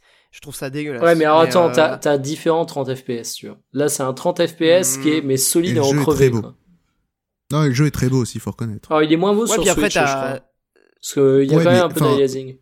Sur Switch, il est quand même. euh, Ah, moi j'ai juste vu des vidéos, il est plutôt propre sur Switch. hein. Bah, Ah. encore une fois, malheureusement pour moi, il souffre de la comparaison avec Mario Kart, qui Ouais. techniquement est vraiment juste. euh, Enfin, tu dis bordel de merde, la Switch peut afficher ça, la Wii U pouvait afficher ça.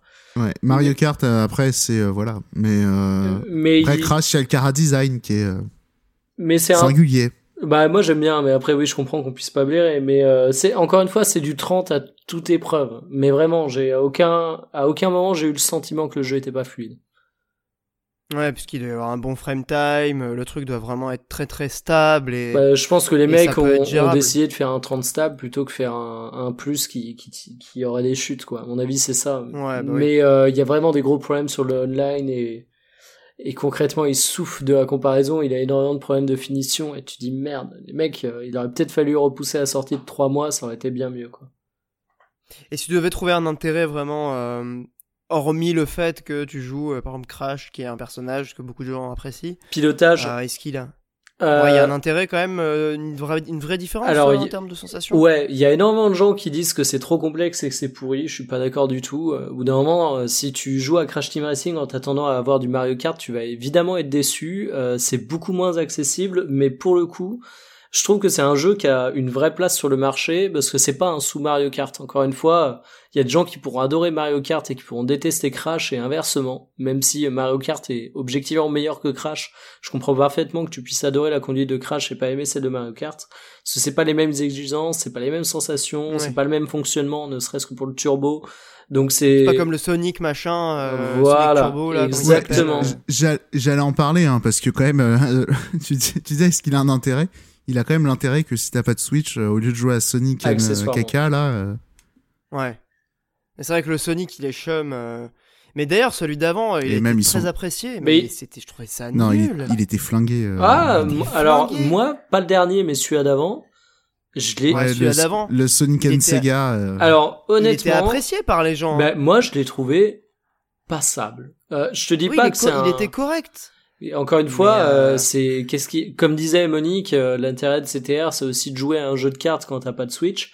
Ben, Ouais. c'était ça en fait le, le Sonic. Il avait, euh, tu comparais par exemple à un Mario Kart pour le coup. Il Il, était sur PC en plus. ouais, il était un peu sur la même ligne, sauf qu'il était plus mauvais en tout point. Crash Team Racing, Oui, c'est voilà. pas ça. C'est, il est différent, quoi. Il se positionne différemment avec une autre proposition. Ouais. Et moi, il y a des critiques que je comprends pas dessus. Par exemple, je crois que c'est Gamecube de mémoire qui avait dit que les cartes, euh, parfois, c'était un peu trop ligne droite ou autre. Moi, j'ai pas du tout ressenti ça, et je trouve au contraire que il y a beaucoup d'ingéniosité dans le design des, des courses. C'était vraiment des ouais, trucs assez cool. Là, là, je pense que c'est par rapport à Mario Kart et c'est le truc d'antigravité qui. euh, Quand, quand, quand tu vois le truc en trailer, tu te dis oui, tout le monde s'en fout, mais en vérité, ça procure quand même des sensations assez folles hein, dans Mario Kart 8. hein. Ouais, je comprends. Bah écoutez, euh, je pense qu'on va conclure là-dessus euh, la partie chronique jeux vidéo. Et on Bah va après, passer euh, tout de suite. Ah pardon, vas-y. si Non, non, c'est- non, c'était juste pour euh, remettre aussi un petit taquet euh, à Sonic. C'est euh, Sonic All Star, euh, donc euh, l'avant-dernier. C'était aussi en termes d'hommage, Ouais. je trouve qu'il passait totalement à côté de son, son truc, sur beaucoup de trucs. Genre euh, le, le niveau à Burning Ranger. Pour ceux qui connaissent pas Burning Ranger, c'est un jeu, on va dire, euh, de plateforme où euh, tu joues des pompiers du futur, où il faut aller récupérer des gens, euh, des gens machin. Mais surtout que la mécanique de jeu, c'est genre le bâtiment est de plus en plus enflammé. Et donc, faut aller de Ouais. plus en plus vite. Et quand ils ont fait un niveau euh, dans, dans, dans- de Sonic inspiré de ce jeu, qu'est-ce qu'ils ont fait? Un niveau qui se fait inonder. Excellent. C'est pas du tout la même logique. Bien vu, les mecs. Bel hommage. Ouais, j'avoue, c'est vrai que c'est con. Non, Oui, et c'est comme si dans Smash Bros, euh, toutes les références étaient à côté de la plaque, quoi. Bah ouais, tu vois, c'est genre, enfin, enfin voilà, Smash Bros, tu, tu vois l'amour du truc. euh, Dans, dans Ouais. Sonic, les mecs, euh, c'est des clowns. C'est bien Et du- intégré, quoi. Et du coup, c'est aussi que je me demandais dans Crash, est-ce que ça reprend un peu des niveaux de Crash et tout, ou pas du tout? Alors, euh... honnêtement, je me suis refait le Crash il y a pas trop longtemps en plus avec la Insane Trilogy, donc euh, j'avais un point de comparaison. Autant il y a des trucs réussis, autant il y a des trucs c'est un peu complètement pété, tu vois. Je, je revois euh, des des références, je me revois, tu vois, faire euh, la quatorzième fois une course, voir des tentes au loin et faire oh putain mais en fait c'est ce niveau. C'est rarement bon signe quand tu te dis ça. Et après euh, il y a euh, pas mal de circuits. T'as ceux du, du Crash original et t'as ceux de l'épisode euh, qui était sorti euh, sur euh, GameCube, PS2. PS2, GameCube, je savais Ouais, plus. sur ces. Euh, et eux, du coup, en termes de référence, je les trouve euh, moins moins bons aussi. Donc ça ça alterne le, le bon et le moins bon, on va dire. Non, mais genre, est-ce que Crash, euh, il est sur sa moto, des trucs comme ça? Est-ce que sa sœur, elle monte sur son tigre, des trucs comme ça? Alors pour le coup, non, t'es sur des environnements qui sont, enfin, t'es t'es sur des références qui sont au niveau des environnements, mais en termes de, de cartes ou autre, euh, le, le carte. Ouais, ils ont alors, pas poussé, alors, t'as des le truc. t'as euh, des cartes qui sont soi-disant des cartes liées à des persos à des moments, mais euh, ouais, ouais,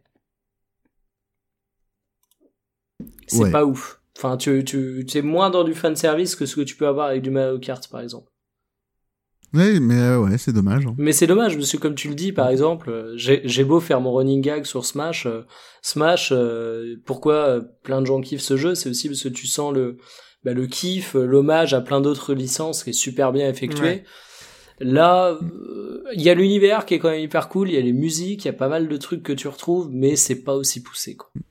Mais euh, alors Smash, même Mario Kart hein, aussi, où il y a beaucoup de trucs. Oui, mais surtout que tu sais, genre mine de rien, Crash 3 par exemple, qui est basé dans le voyage dans le temps, toi tu peux imaginer un petit niveau où tu passes. euh, Alors si t'as des trucs comme tour, ça, hein, qu'on- soit clair, Ah c'est pas honteux. Hein, euh, tu retrouves des environnements même que tu rattaches, euh, mais c'est juste qu'il y a quelques ratés. Encore une fois, il y a du il y a du très très bon, et mais il y a quelques ratés. Parce que moi j'avais des souvenirs de. Alors moi j'ai joué qu'à l'épisode euh, PS1. Ouais, dans les souvenirs c'était extrêmement générique euh, les niveaux. Alors, il- tu sais que j'ai revu des comparaisons entre la version PS1 et la version euh, bah, moderne, du coup. PS4, ouais. Ouais, et ils ont, euh, en fait, euh, j'avais oublié à quel point la version PS1 était vide, et ils ont, enfin, c'est un remake, mais ils ont créé, oui, en même temps, on est d'accord, c'est la PS1, mais ils ont vraiment créé l'identité graphique de certains niveaux. hein.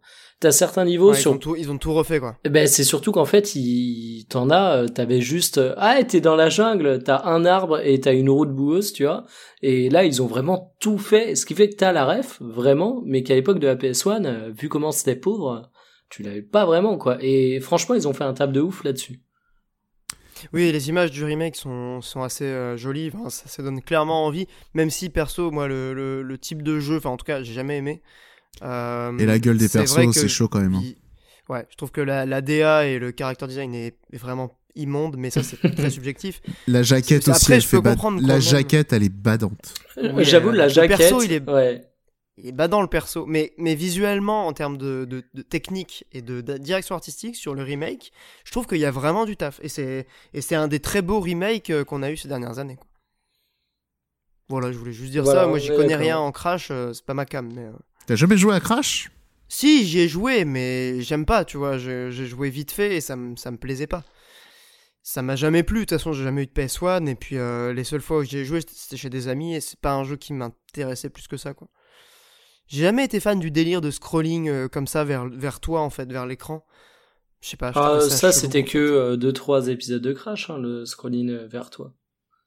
Ouais, il y a, Ah, c'est- niveaux quoi. C'était des niveaux exceptionnels, euh, genre, je sais pas, dans Crash 3, euh, non, je sais plus sur Il y a euh, la Crash boule 3. qui t'écrase. Ouais, c'est ça, mais en gros, t'en as, t'en- ça se compte sur les doigts d'une main, quoi. C'est vraiment une minorité de jeux.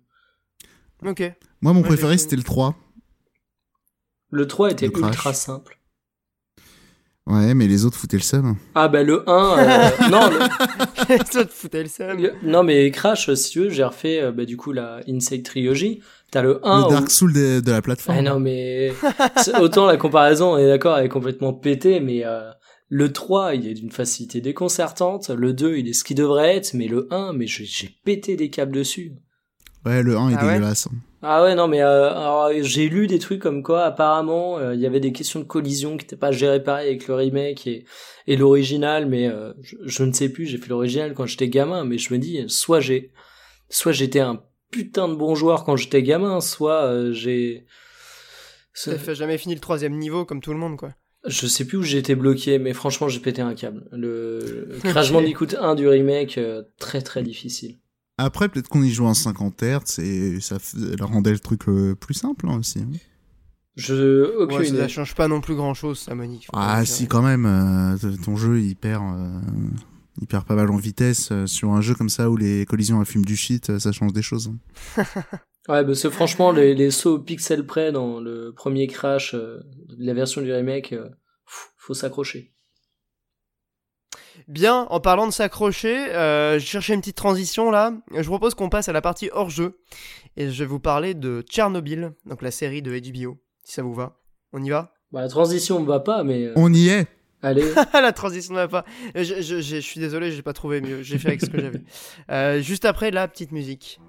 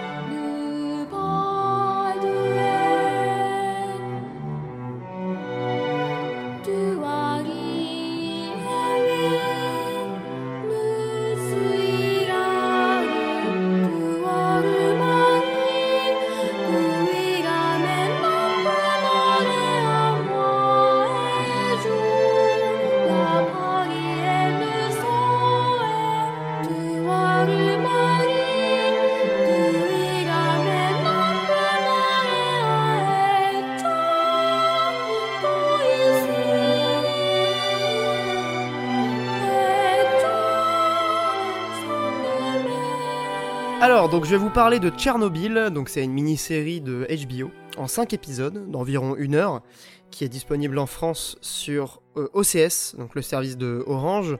Euh, c'est une série qui a fait pas mal de bruit. Alors euh, moi au début j'en ai entendu parler vraiment de manière un petit peu lointaine. Et au fur et à mesure que les, les rumeurs et les différents bruits de couloir sur la qualité de la série s'intensifiaient, j'ai commencé à m'y intéresser. Et donc je me suis rendu compte qu'en fait c'était une série qui était écrite par un mec qui avait taffé au scénario de Very Bad Trip et Scary Movie. Et j'avoue que ça m'a un petit peu interpellé, je me suis dit c'est quand même bizarre, euh, une série sur Tchernobyl, euh, hyper sérieuse, avec des, des, scénaristes, en tout cas un scénariste principal, un créateur qui a fait des, des comédies euh, pas forcément les plus fines du monde. c'est un peu bizarre, je vais quand même donner une chance à la série. Et comme quoi l'habit ne fait pas le moine parce que euh, la série a reçu des louanges d'absolument toute la presse. Et euh, fait amusant, trivia comme dirait Monique, elle a dépassé Breaking Bad et Game of Thrones sur euh, IMDB. Donc IMDB, c'est un site qui recense comme ça un peu les, critiques de la presse, c'est l'équivalent de Allociné mais aux États-Unis. Et ça fait un peu office de référence. Quoi. Le Battle Royale du cinéma. Un Battle Royale du cinéma et des séries télé du coup. Et euh, Tchernobyl a des meilleures notes que, euh, que Game of Thrones et Breaking Bad. Donc c'est quand même assez incroyable. Ah. Euh, la série a suscité pas mal de réactions politiques. Et ça, ça m'a donné aussi envie de m'y intéresser parce que, donc évidemment, ça parle de la catastrophe de Tchernobyl. Et le Parti communiste russe, actuellement, a réagi en fait à la diffusion de la série en l'accusant d'être historiquement fausse. évidemment, la série n'est pas ce qu'on peut dire flatteuse pour, euh, pour le Parti communiste russe. Et c'est vrai qu'il y a des éléments qui sont difficiles à assumer pour eux. Je peux comprendre que ça les ait pas euh, enchantés. Euh, voilà, donc je vais peut-être entrer dans le vif du sujet pour parler de la série. J'étais pas convaincu sur le papier, le sujet c'est pas forcément le truc le plus sexy du monde. J'avoue que j'ai pas mal hésité quand même avant de lancer le premier épisode. Et une fois que j'ai lancé, j'ai dû vraiment m'accrocher. Parce que le premier épisode en fait c'est la catastrophe. Donc on voit la catastrophe, on voit comment ça se déroule. Et c'est vraiment filmé, réalisé, écrit, sans aucune concession. Enfin, c'est euh, c'est le truc le plus, euh, le plus euh, crédible et immersif que tu peux imaginer pour une, série de ce genre-là. C'est à la fois visuellement incroyable. on a l'impression d'être transporté dans le truc. C'est franchement, hein, je, regardez des images. Il suffit de regarder quelques images, vous allez vous en rendre compte.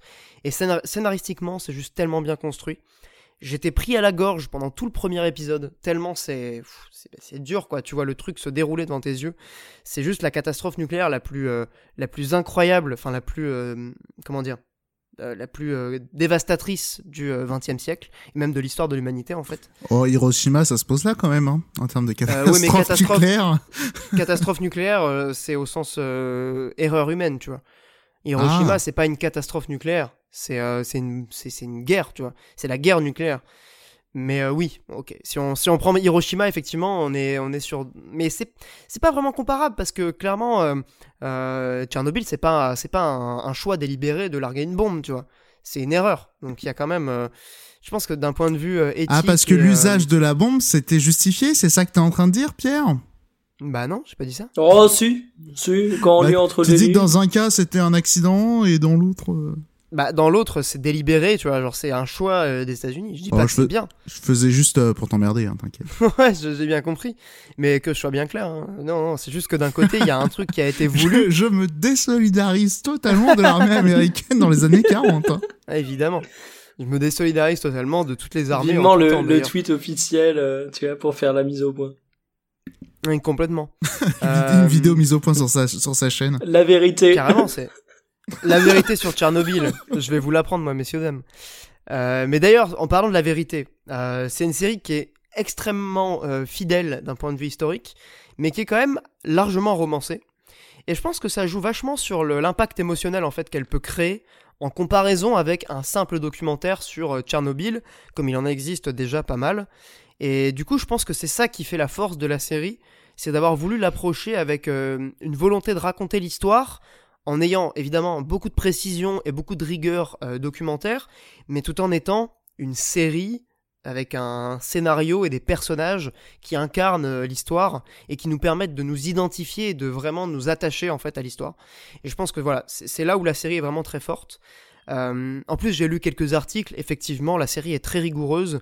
Il y a des images qui sont quasiment des, des remakes en fait des images d'archives.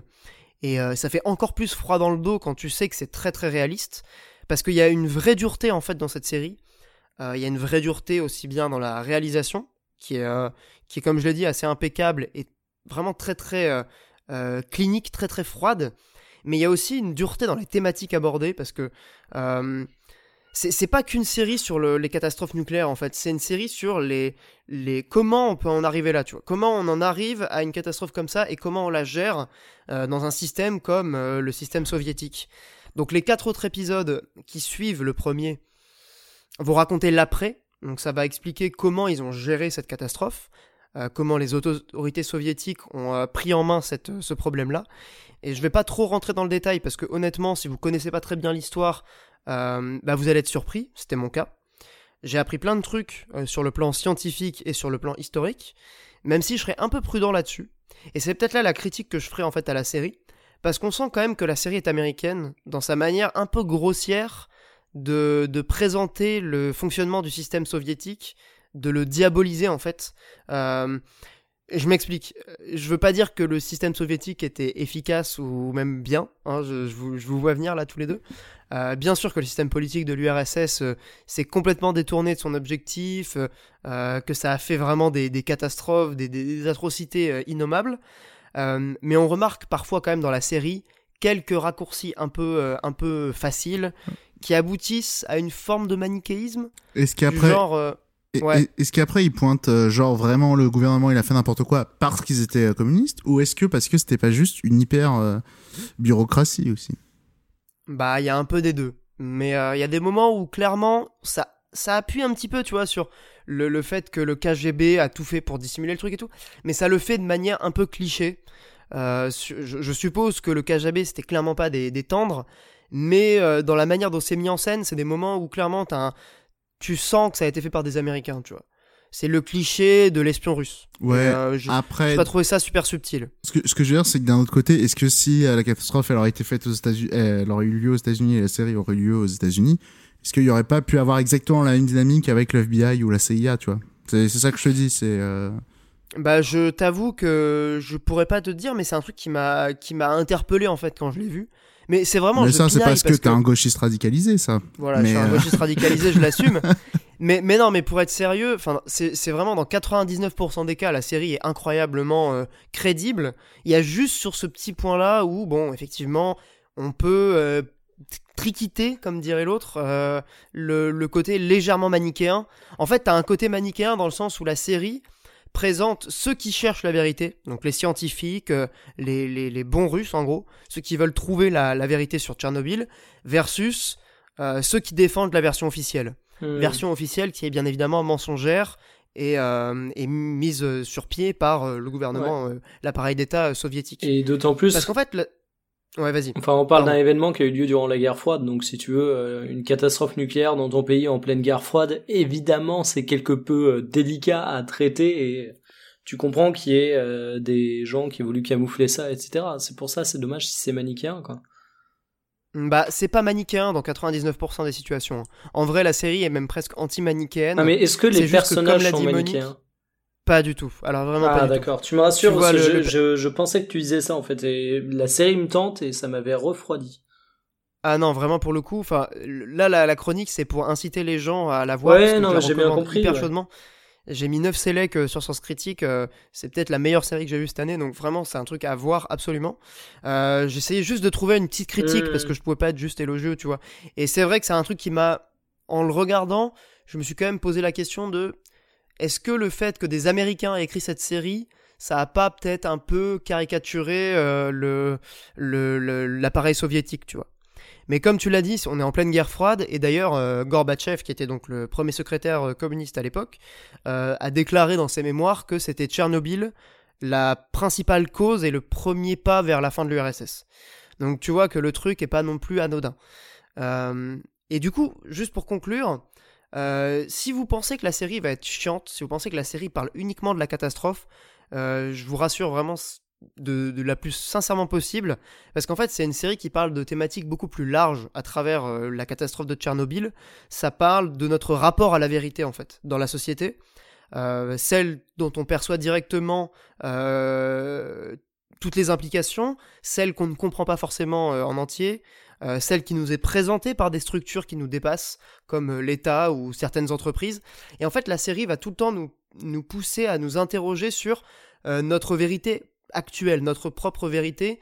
Est-ce que c'est quelque chose dont on est sûr à 100% Est-ce qu'il y a des éléments qu'on doit questionner? Enfin, il y a vraiment, je pense, une une vraie réflexion sur des choses beaucoup plus larges, et c'est ce genre de trucs qui font pour moi les grandes séries. Euh, Tchernobyl, en fait, ça nous rappelle un peu l'humilité dont il faut faire preuve euh, quand, on, quand on est sûr de quelque chose.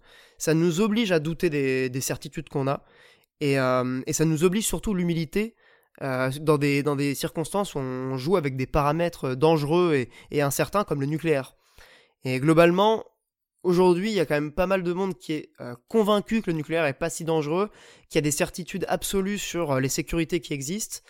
Et eh ben euh, la série nous pousse peut-être à nous interroger un peu sur ces certitudes et euh, à nous demander si finalement euh, on ne devrait pas réfléchir ensemble à peut-être une évolution de cette, situation-là actuellement.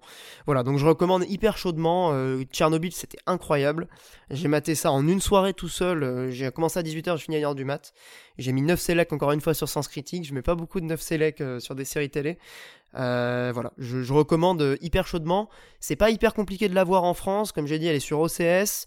Après, évidemment, il y a d'autres euh, outils comme euh, Popcorn Time ou je sais pas des, sites qui permettent de, se procurer les épisodes. chacun est libre de faire ce qu'il veut, mais vraiment, mater cette série, c'est c'est peut-être la meilleure série que j'ai vue ces 2-3 dernières années, en toute sincérité. Voilà, voilà. Eh ben, et, du coup, la, réputation n'est pas usurpée. Tu vois, c'est un truc qui me faisait peur en commençant. Mm. Je me dis, ouais, encore un truc où tout le monde parle, un truc euh, surcoté, machin. Et c'est assez rare que je me dise à la fin d'une série que je commence qui a été vachement vantée. Genre, typiquement Stranger Things, quand c'est sorti, tout le monde en oh, parlait, tout le monde disait c'est ouf. Et moi, j'ai trouvé ça sympa, mais sans plus, tu vois. Oui. Et là, Tchernobyl, je me suis vraiment dit, mais en fait, les gens ont raison de, de, parler de cette série de manière assez, euh, assez élogieuse parce que c'est vraiment. Euh, je sais pas, il n'y a pas d'équivalence en fait euh, aujourd'hui en termes de, d'intensité, de, de, fidélité, de jeu d'acteur. Ça, j'en ai pas parlé, mais t'as l'acteur de Mad Men, toi qui as vu Mad Men, Mikael, qui jouait euh, Lane Price, tu sais, euh, le mec avec sa gueule un peu cassée là. Et eh ben, c'est le personnage principal de la série. Hmm. Et c'est un personnage hyper intéressant en plus. Et bon, évidemment, l'acteur est génial. voilà. Donc si, si, voilà, si vous avez envie de voir des super bonnes interprétations, c'est clairement la série qu'il faut voir. Et je dirais même que le fait que la série soit en anglais, alors que c'est censé se passer en, en Ukraine, euh, ça me ça dérange pas en fait. On s'en rend pas vraiment compte, euh, parce que du coup tout le monde parle en anglais évidemment. Et ils ont pas fait une espèce de faux accent dégueulasse comme ils auraient pu le faire en mode on, est, on parle en anglais mais avec un accent russe, tu vois. Ils parlent avec euh, leur accent normal et du coup ça leur permet de vraiment mettre l'accent sur l'interprétation, l'émotion qu'ils veulent transmettre. Et au final, bah, on accepte très bien l'idée que des Russes puissent parler en anglais dans la logique du récit, tu vois. Enfin, c'est pas, pas dérangeant, quoi. Donc, euh, donc voilà, Tchernobyl, 9 sur 10, matez ça, c'est incroyable. Voilà, voilà. Tu m'as convaincu. Voilà, faut que tu le regardes, on en parlera le, prochain épisode. Ouais, moi pas très client de série, hein, donc euh, je pense que je laisserai filer. Ah, c'est une mini-série, hein, donc franchement, tu peux te laisser tenter, il y a que 5 heures à mater, tu vois, genre c'est 5 épisodes ça se termine évidemment, c'est voilà, c'est complet. Je sais pas, moi je me laisserai tenter, mais bon après, euh, à toi de voir, mon cher Monique. Ouais, je sais D'ailleurs, tu vas nous parler d'un album à nouveau. Euh, ouais, euh, je me demande si j'ai pas déjà parlé de ce groupe euh, ici, Prince Daddy and the Yena. Si, t'en as parlé. Je m'en souviens, j'avais écouté. Ah ouais, et ben là, il y a un nouvel album. Et même plus qu'un nouvel album, je dirais que c'est l'album de la maturité. Voilà, pour aller dans les formules euh, toutes faites. Les formules toutes faites. C'est que dans l'idée, ils ont sorti un premier album qui était un peu sage. Ils ont sorti des EP qui étaient vraiment euh, foufou. Et là, dans l'idée, dans cet album, il y a vraiment le côté à la fois foufou, le côté un peu plus maîtrisé, on va dire.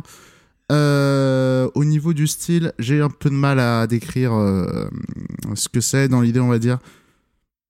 On va dire que c'est un peu du grunge, un peu euh, réinventé, un peu euh, moderne. Donc les tempos sont pas super rapides et tout. La voix elle est très euh, très Kurt Cobain, mais très dégueulasse dans l'idée. Euh, Il y a ça, il y a beaucoup plus de il- Enfin, par rapport au premier album où c'est très la guitare, la basse, la batterie, là il y a beaucoup plus de sonorité. Il y a beaucoup plus de variations au niveau des, du tempo, au niveau de bref. Beaucoup de, beaucoup de richesse et à la fois pas mal de maîtrise. Ça reste très catchy et tout. euh, alors que sur les EP, ils ont tendance à faire des trucs un peu pro- pas progressifs, mais euh, Un peu on va dire expérimentaux, quoi. Pe- peut-être c'est des mots très forts alors que globalement c'est juste bon bah il y a qu'il y avait pas de refrain et que la chanson faisait qu'évoluer quoi Ouais. mais euh, voilà et, et voilà et c'est super comme album j'adore ce groupe et voilà Ça m'a tenté parce que j'avais bien aimé la- l'album que tu avais recommandé, il me semble. hein. Je confonds peut-être avec un autre groupe, mais possible j'avais quand même bien aimé euh, le premier, donc je vais écouter ça après. Ouais. En tout cas Prince Daddy and the Hyena faut grave y aller. Euh, voilà c'est pas très gros comme groupe mais bon c'est très C'est très un bien. groupe euh, de quelle nationalité? J'ai pas envie de dire de conneries je crois qu'ils sont dans le nord des États-Unis. Ok. il me semble je sais pas c'est quel état. Mais voilà c'est très chouette Ok, bah écoute, merci Monique. euh, c'est toujours agréable d'avoir des recommandations musicales. Bah pas grand chose d'autre à en dire euh, sans ennuyer tout le monde quoi euh, par rapport à ça. Bon, de toute Mais- façon, un album, ça s'écoute rapidement. Je pense que c'est pas trop. euh, Oui. Ça demande pas un investissement en temps. Non mais c'était par, par rapport à ce que j'en dis, tu vois, je fais c'est expéditif quoi parce que euh, Ouais. Après, je sais pas si t'as d'autres trucs à dire de, de- du CD. euh. on Tu les as pourrait- déjà vus en concert ou pas? Non, malheureusement, mais euh, s'il passe euh, je suis bouillant. Mais non, mais toi, après tu peux discuter effectivement de la réelle de l'album euh, et tout machin, les sons de, de guitare, des trucs comme ça. Est-ce que c'est très intéressant? Pas, pas, pas, pas toujours quoi. Et, et là je pense que ça ennuierait un peu tout le monde. Et d'ailleurs j'ai oublié de dire le nom de l'album, c'est Cosmic Thrill Seekers. Ouais, c'est vrai que c'est pas mal. Mais après, dernier album, en général, on le trouve sur euh, Spotify. Oui, voilà. C'est Cosmic, c'est Cosmic euh, en, en américain, en anglais. Thrill, T-H-R-I-2-L, et Seekers, S-2-E-K-E-R. S. Euh, et de toute façon, si vous tapez Prince Daddy and the Hyena, donc Prince Daddy et la hyène, en anglais, euh, vous allez trouver ça sur Spotify, il n'y a pas trop de soucis. quoi. D'ailleurs, drôle de nom de groupe. Ouais, je trouve ça bizarre. ouais. C'est- J'écoute pas mal de, de groupes avec des noms assez chelous en ce moment et, euh, et voilà, ça fait toujours plaisir d'avoir des noms rigolos. ouais, j'avoue. Bah, celui-là, il est pas trop dégueu, il est un peu. Ouais, il est catchy quand même. Je sais pas, j'aime bien. Ouais, je, je suis en train de rechercher parce qu'il y a pas longtemps, il y avait un nom comme ça qui m'avait un peu fumé euh, dans ce genre de truc. C'est toujours mieux que Christine and the Queens et ce genre de conneries. Ça, tu m'en- tu mentionnes pas. Je mentionne pas. Il y avait un groupe comme ça qui s'appelait Problème d'auteur, j'aime bien. Genre euh, fille à problème, mais en français ça fait problème d'auteur. Genre. euh, Voilà. Ah, d'accord, d'auteur. Ok, j'ai compris Exactement, mais en français ça, veut- ça veut dire Ah totalement autre chose, c'est trop marrant. Mais oui Voilà. C'est comme il y avait un groupe, comme il y avait un groupe comme ça qui s'appelait Sail Hope Ouais. et euh, en lisant en français ça écrit ça se dit salope. Salope, ouais. Alors que c'est espoir à revendre, c'est rigolo. MDR. Ouais, c'est les noms marrants. Ok. Bah, merci Monique. Euh, J'écouterai ça avec attention. Eh On ben, de l'invite, rien. évidemment. Mais je mettrai un morceau dans, dans la prod euh, du, du podcast. Du... Alors attends, est-ce que je, peux, je pourrais même te dire le morceau que tu mettrais? Alors deux minutes, Spotify, qu'est-ce que c'est de la merde cette application? Tu, me- tu l'enverras dans le, dans le channel. Euh, c'est cool parce que Mikael va nous parler d'une BD. Et c'est très bien parce qu'on a tous les trois un genre, euh, enfin un, un médium différent. Et du coup, ça permet d'avoir de la diversité. Je trouve ça cool. En plus, j'adore cette BD euh, Black Sad. Vas-y, Mikael, parle-nous de Black Sad. Alors, avant toute chose, je ne lis quasiment jamais de BD et euh, je me suis attaqué à Black Sad alors que sur le papier, ça avait à peu près tout pour me déplaire.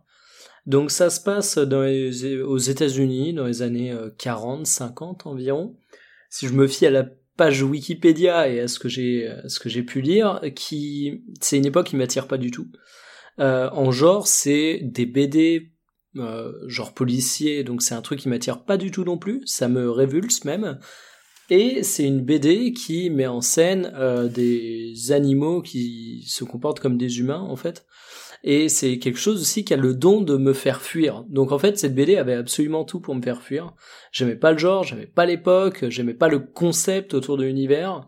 Et pour autant, bah, j'ai grave kiffé. Je l'ai lu sous impulsion d'un pote et euh, en fait, je me suis retrouvé déjà face à une BD qui est incroyablement bien dessinée, Ah, c'est ouf. C'est une des plus belles BD aujourd'hui. C'est vraiment un truc de malade, le sens du détail. Et je sais pas si t'es au courant, Albius, mais ils vont en faire un jeu.